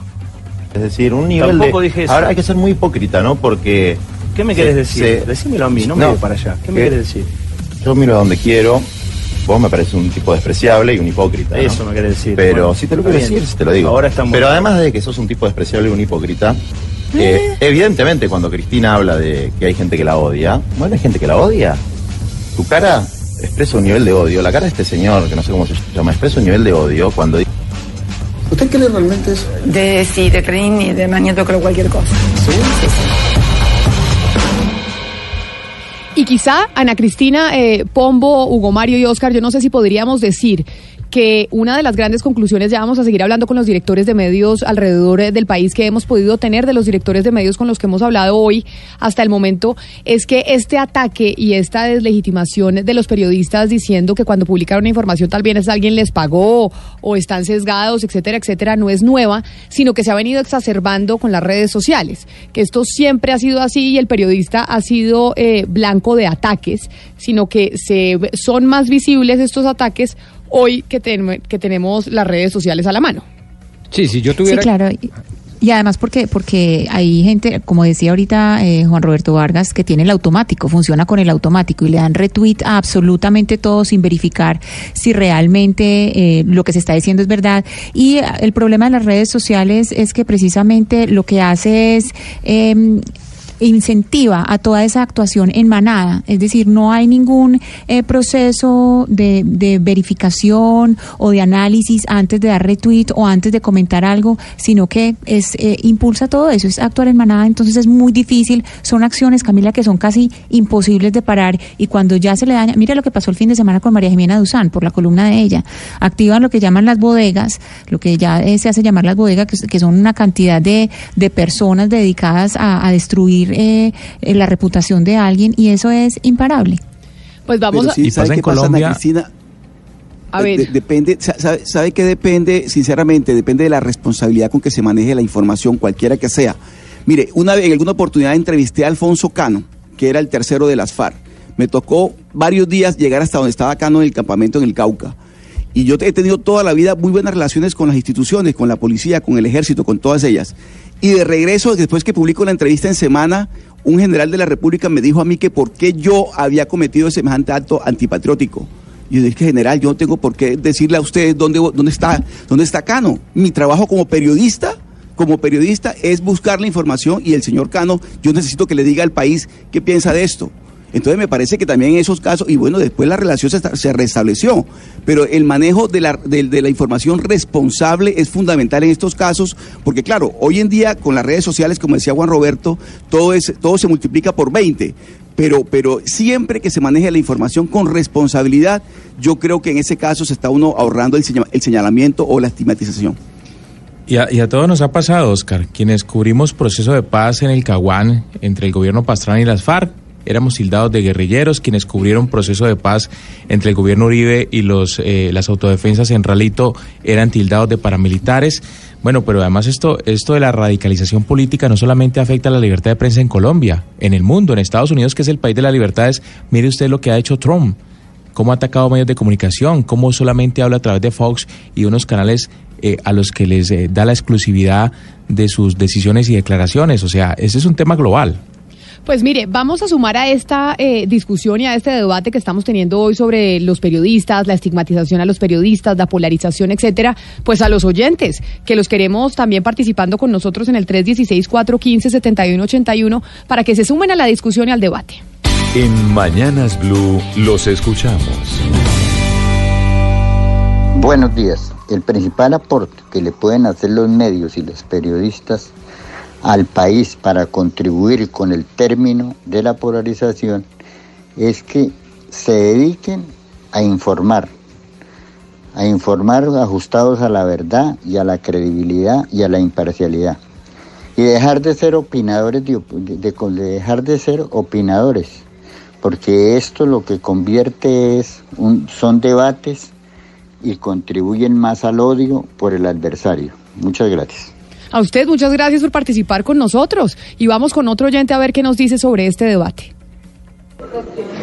Con todo respeto a la pregunta que están haciendo ustedes, Pero mire, yo pienso que los directores de los medios no van a hacer nada para evitar la polarización, sencillamente porque la gran mayoría de los directores de los medios de comunicación son los que les conviene que la polarización esté, pues llaman la audiencia y todo eso. Además, pues yo pienso que la mayoría de los directores de los medios van es por el lado político que les conviene y cuando no les conviene pues empiezan a hablar mal de lo que no les conviene, es así de sencillo. Pues es mi humilde opinión, de todas maneras desde acá de Bogotá.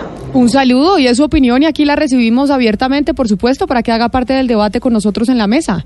A mí me gustaría, Camila, si usted me lo permite, eh, responder mi propia pregunta. Ah, Para- usted- ser se un poquito de oyente. A ver, sí, usted- a ver, para No, es participar que- en el programa. Es que hice hincapié y de pronto pasó desapercibido, pero me parece interesante, digamos, la contribución concreta, o sea, eh, cuestiones concretas que podían hacer los directores de los grandes medios para evitar esta polarización. Eh, yo, yo me atrevo a decir una, pues no soy naturalmente un director de gran medio ni demás, pero por ejemplo, cuando un político o una política desacredita a un periodista sin fundamento, o a otro político, o a un empresario, o a un sindicalista, o a un militar, o a un líder de opinión, y eso eh, es objeto de calumnia y llega a los tribunales judiciales, por ejemplo, a través de una tutela, y lo obligan a corregir, yo de director digo, usted quedó sancionado en este medio por un mes. Por ejemplo, un mes, y no le doy vuelo, y desincentivo de esa manera y con cosas muy concretas a esos políticos lengua larga de extrema izquierda, de extrema derecha, que obviamente, como decía ahorita Ana Cristina, van replicando sin mirar, van diciendo sin saber,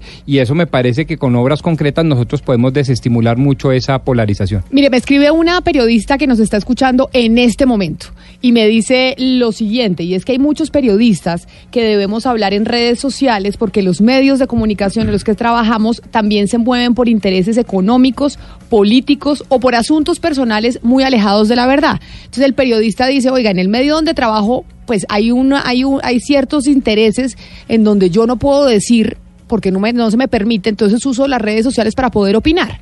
Un poco en, eh, en medio de ese debate de si el periodista pues se puede apartar del medio de comunicación cuando habla a través de Twitter, Facebook, Instagram, etcétera, etcétera. Yo, yo iría más de fondo. Si usted parte del supuesto que en efecto no solo no existe la neutralidad, objetividad e imparcialidad en la raza humana, sino que además ha sido una pura carreta ese cuento que les dicen a los periodistas que ustedes deben ser neutrales, objetivos e imparciales porque es imposible técnicamente, es imposible humanamente serlo, pues uno puede decir, pues si eso es así, entonces yo digo lo que quiera, cuando quiera y por donde quiera.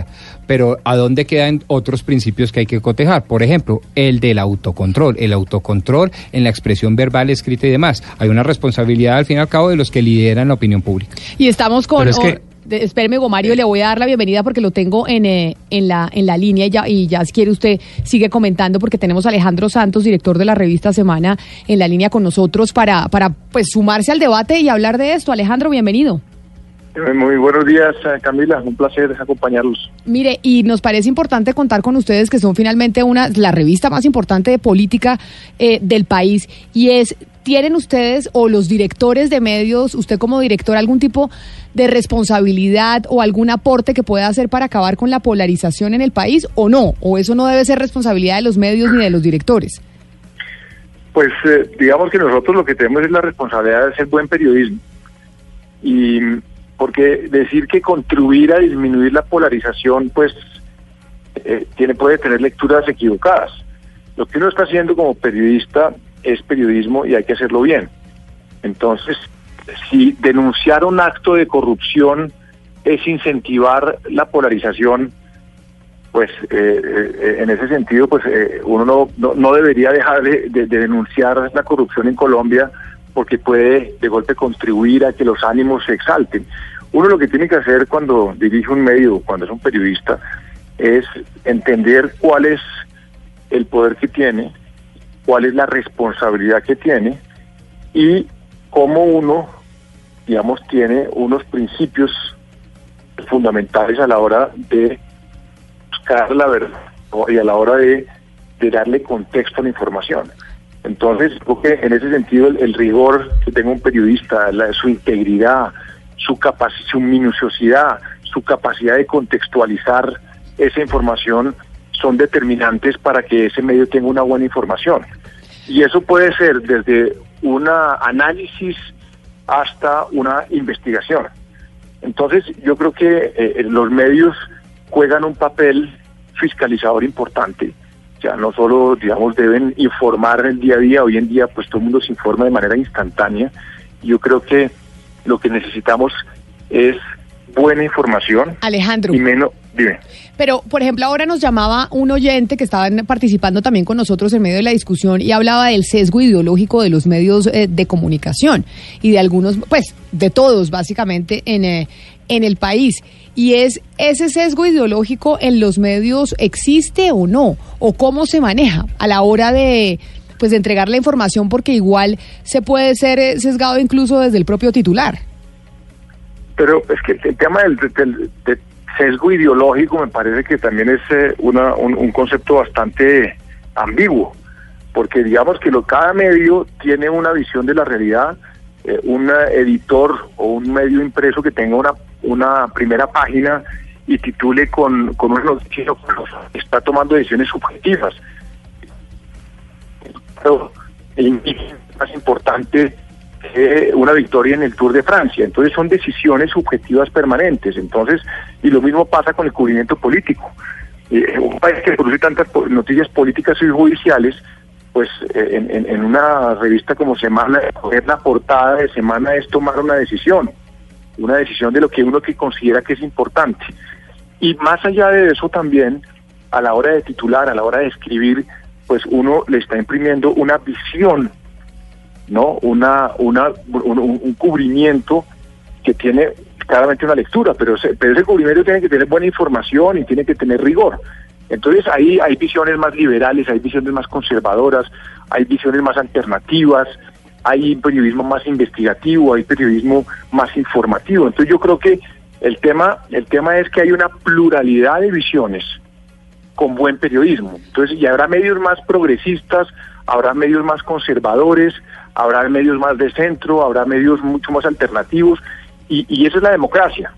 Aquí lo que necesitamos es que haya un pluralismo de medios, ya sean tradicionales, digitales, blogueros, independientemente de la plataforma, pequeños, grandes, etcétera, que permitan a, a las audiencias, al país, a la sociedad, eh, tener la posibilidad de informarse, pero con buen periodismo. Con buen deben, deben los, eh, otra cosa que hemos discutido es si deben los directores de medios o no esgrimir eh, sus opiniones, por ejemplo, a través de las redes sociales manifestándose en contra de un, de un político o un partido o un funcionario en particular. Que si eso usted me decía, doctor Pombo, que eso era como los abogados o los jueces cuando es como prejuzgar, que antes de, de, o sea, de publicar la información, si eso no sería como prejuzgar. Un y así lo establecía Hugo Mario Palomar en este análisis también, sí.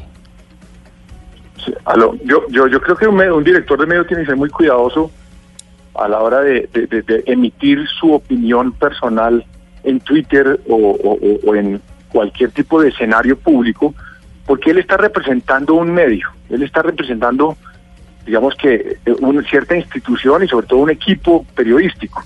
Entonces, pues obviamente es inevitable, será inevitable que empiecen a mirar un poquito lo que opina un director de un medio de lo que dice el medio. Entonces yo creo que no solo los directores de medios, pero con más responsabilidad, pero también los editores y periodistas que trabajan en un medio tienen que también entender que hacen parte de un cubrimiento, que son protagonistas de un cubrimiento, sobre todo si el medio es relevante, y en eso pues tener mucho cuidado en, en, su, emitir juicios de valor, sobre todo pues digamos que en unos ambientes tan sensibles y polarizados como como la política colombiana. Pues Alejandro, queríamos llamarlo para que, también usted se sumara a las, a las voces de todos los directores de medios que hemos tenido hoy aquí en el programa, hablando sobre la situación que están viviendo los periodistas y que está viviendo el periodista, el periodismo después de, mm, lo que pasó con el, eh, con el New York Times y el reportero que, pues que una senadora en el país lo acusó de estar fletado por publicar una, una investigación. Muchas gracias también por estar con nosotros. Muchas gracias Camila y lo que siempre pasa en este tipo de episodios es que la primera víctima es la verdad y segundo, el mensajero es el culpable.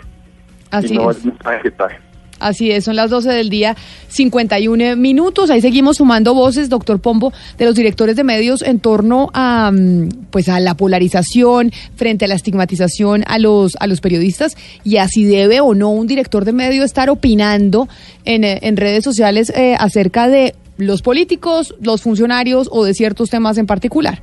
Y ahí hay divergencia de opiniones. Sí, sí, hemos aprendido. Yo, pues, en lo personal, he aprendido mucho. Ahora, eh, a mí sí me gustaría, obviamente, establecer, y si es que eso es lícito, si es que eso es, es, es dable, establecer una diferencia entre el medio que utiliza espectro electromagnético a través de una licencia o una concesión, O sea, es decir, el espacio público, radio y radio televisión. y televisión, ¿sí?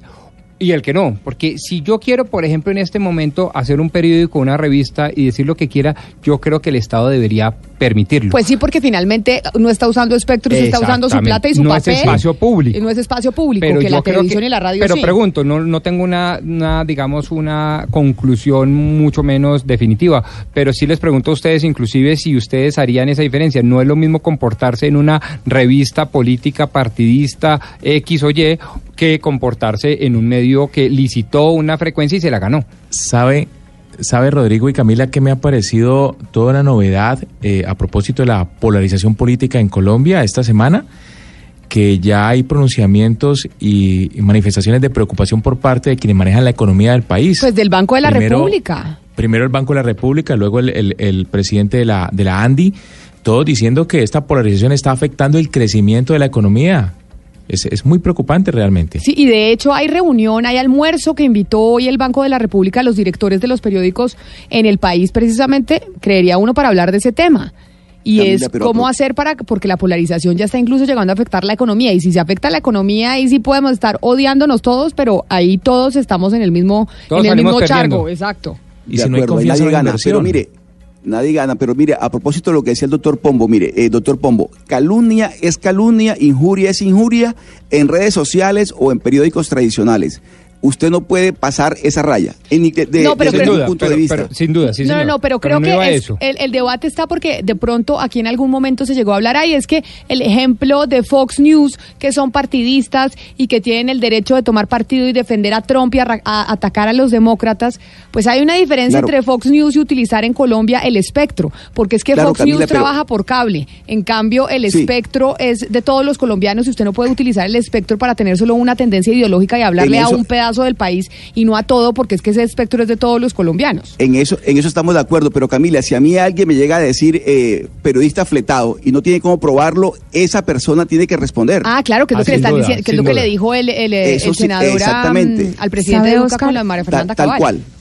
Mire, Exactamente, ahí, a la eso me importan- refiero yo. ahí uno, ahí uno destaca la importancia de, de la Fundación para la Libertad de Prensa, de la FLIP, porque ellos precisamente lo que hacen es documentar casos como los que usted está citando, que le ha pasado a usted, a mí, a Camila, a todos nos ha pasado, en general a los periodistas. La FLIP no solamente documenta estos casos, sino que los hace visibles y activa mecanismos de protección para la prensa, porque es que hay que tener una cosa en cuenta, lo que busca este tipo de personas no es callar personas, lo que buscan es callar historias. Y lo grave es que se callen historias, porque en las historias es donde está la verdad que ellos quieren ocultar. Entonces, claro, si callan a un periodista, pues el periodista llega y lo calla y lo, y lo, y lo reemplaza a otro. Lo que está buscando este tipo de reacciones, que son eh, muy típicas de ciertos grupos políticos, es callar las historias porque esas historias los perjudican.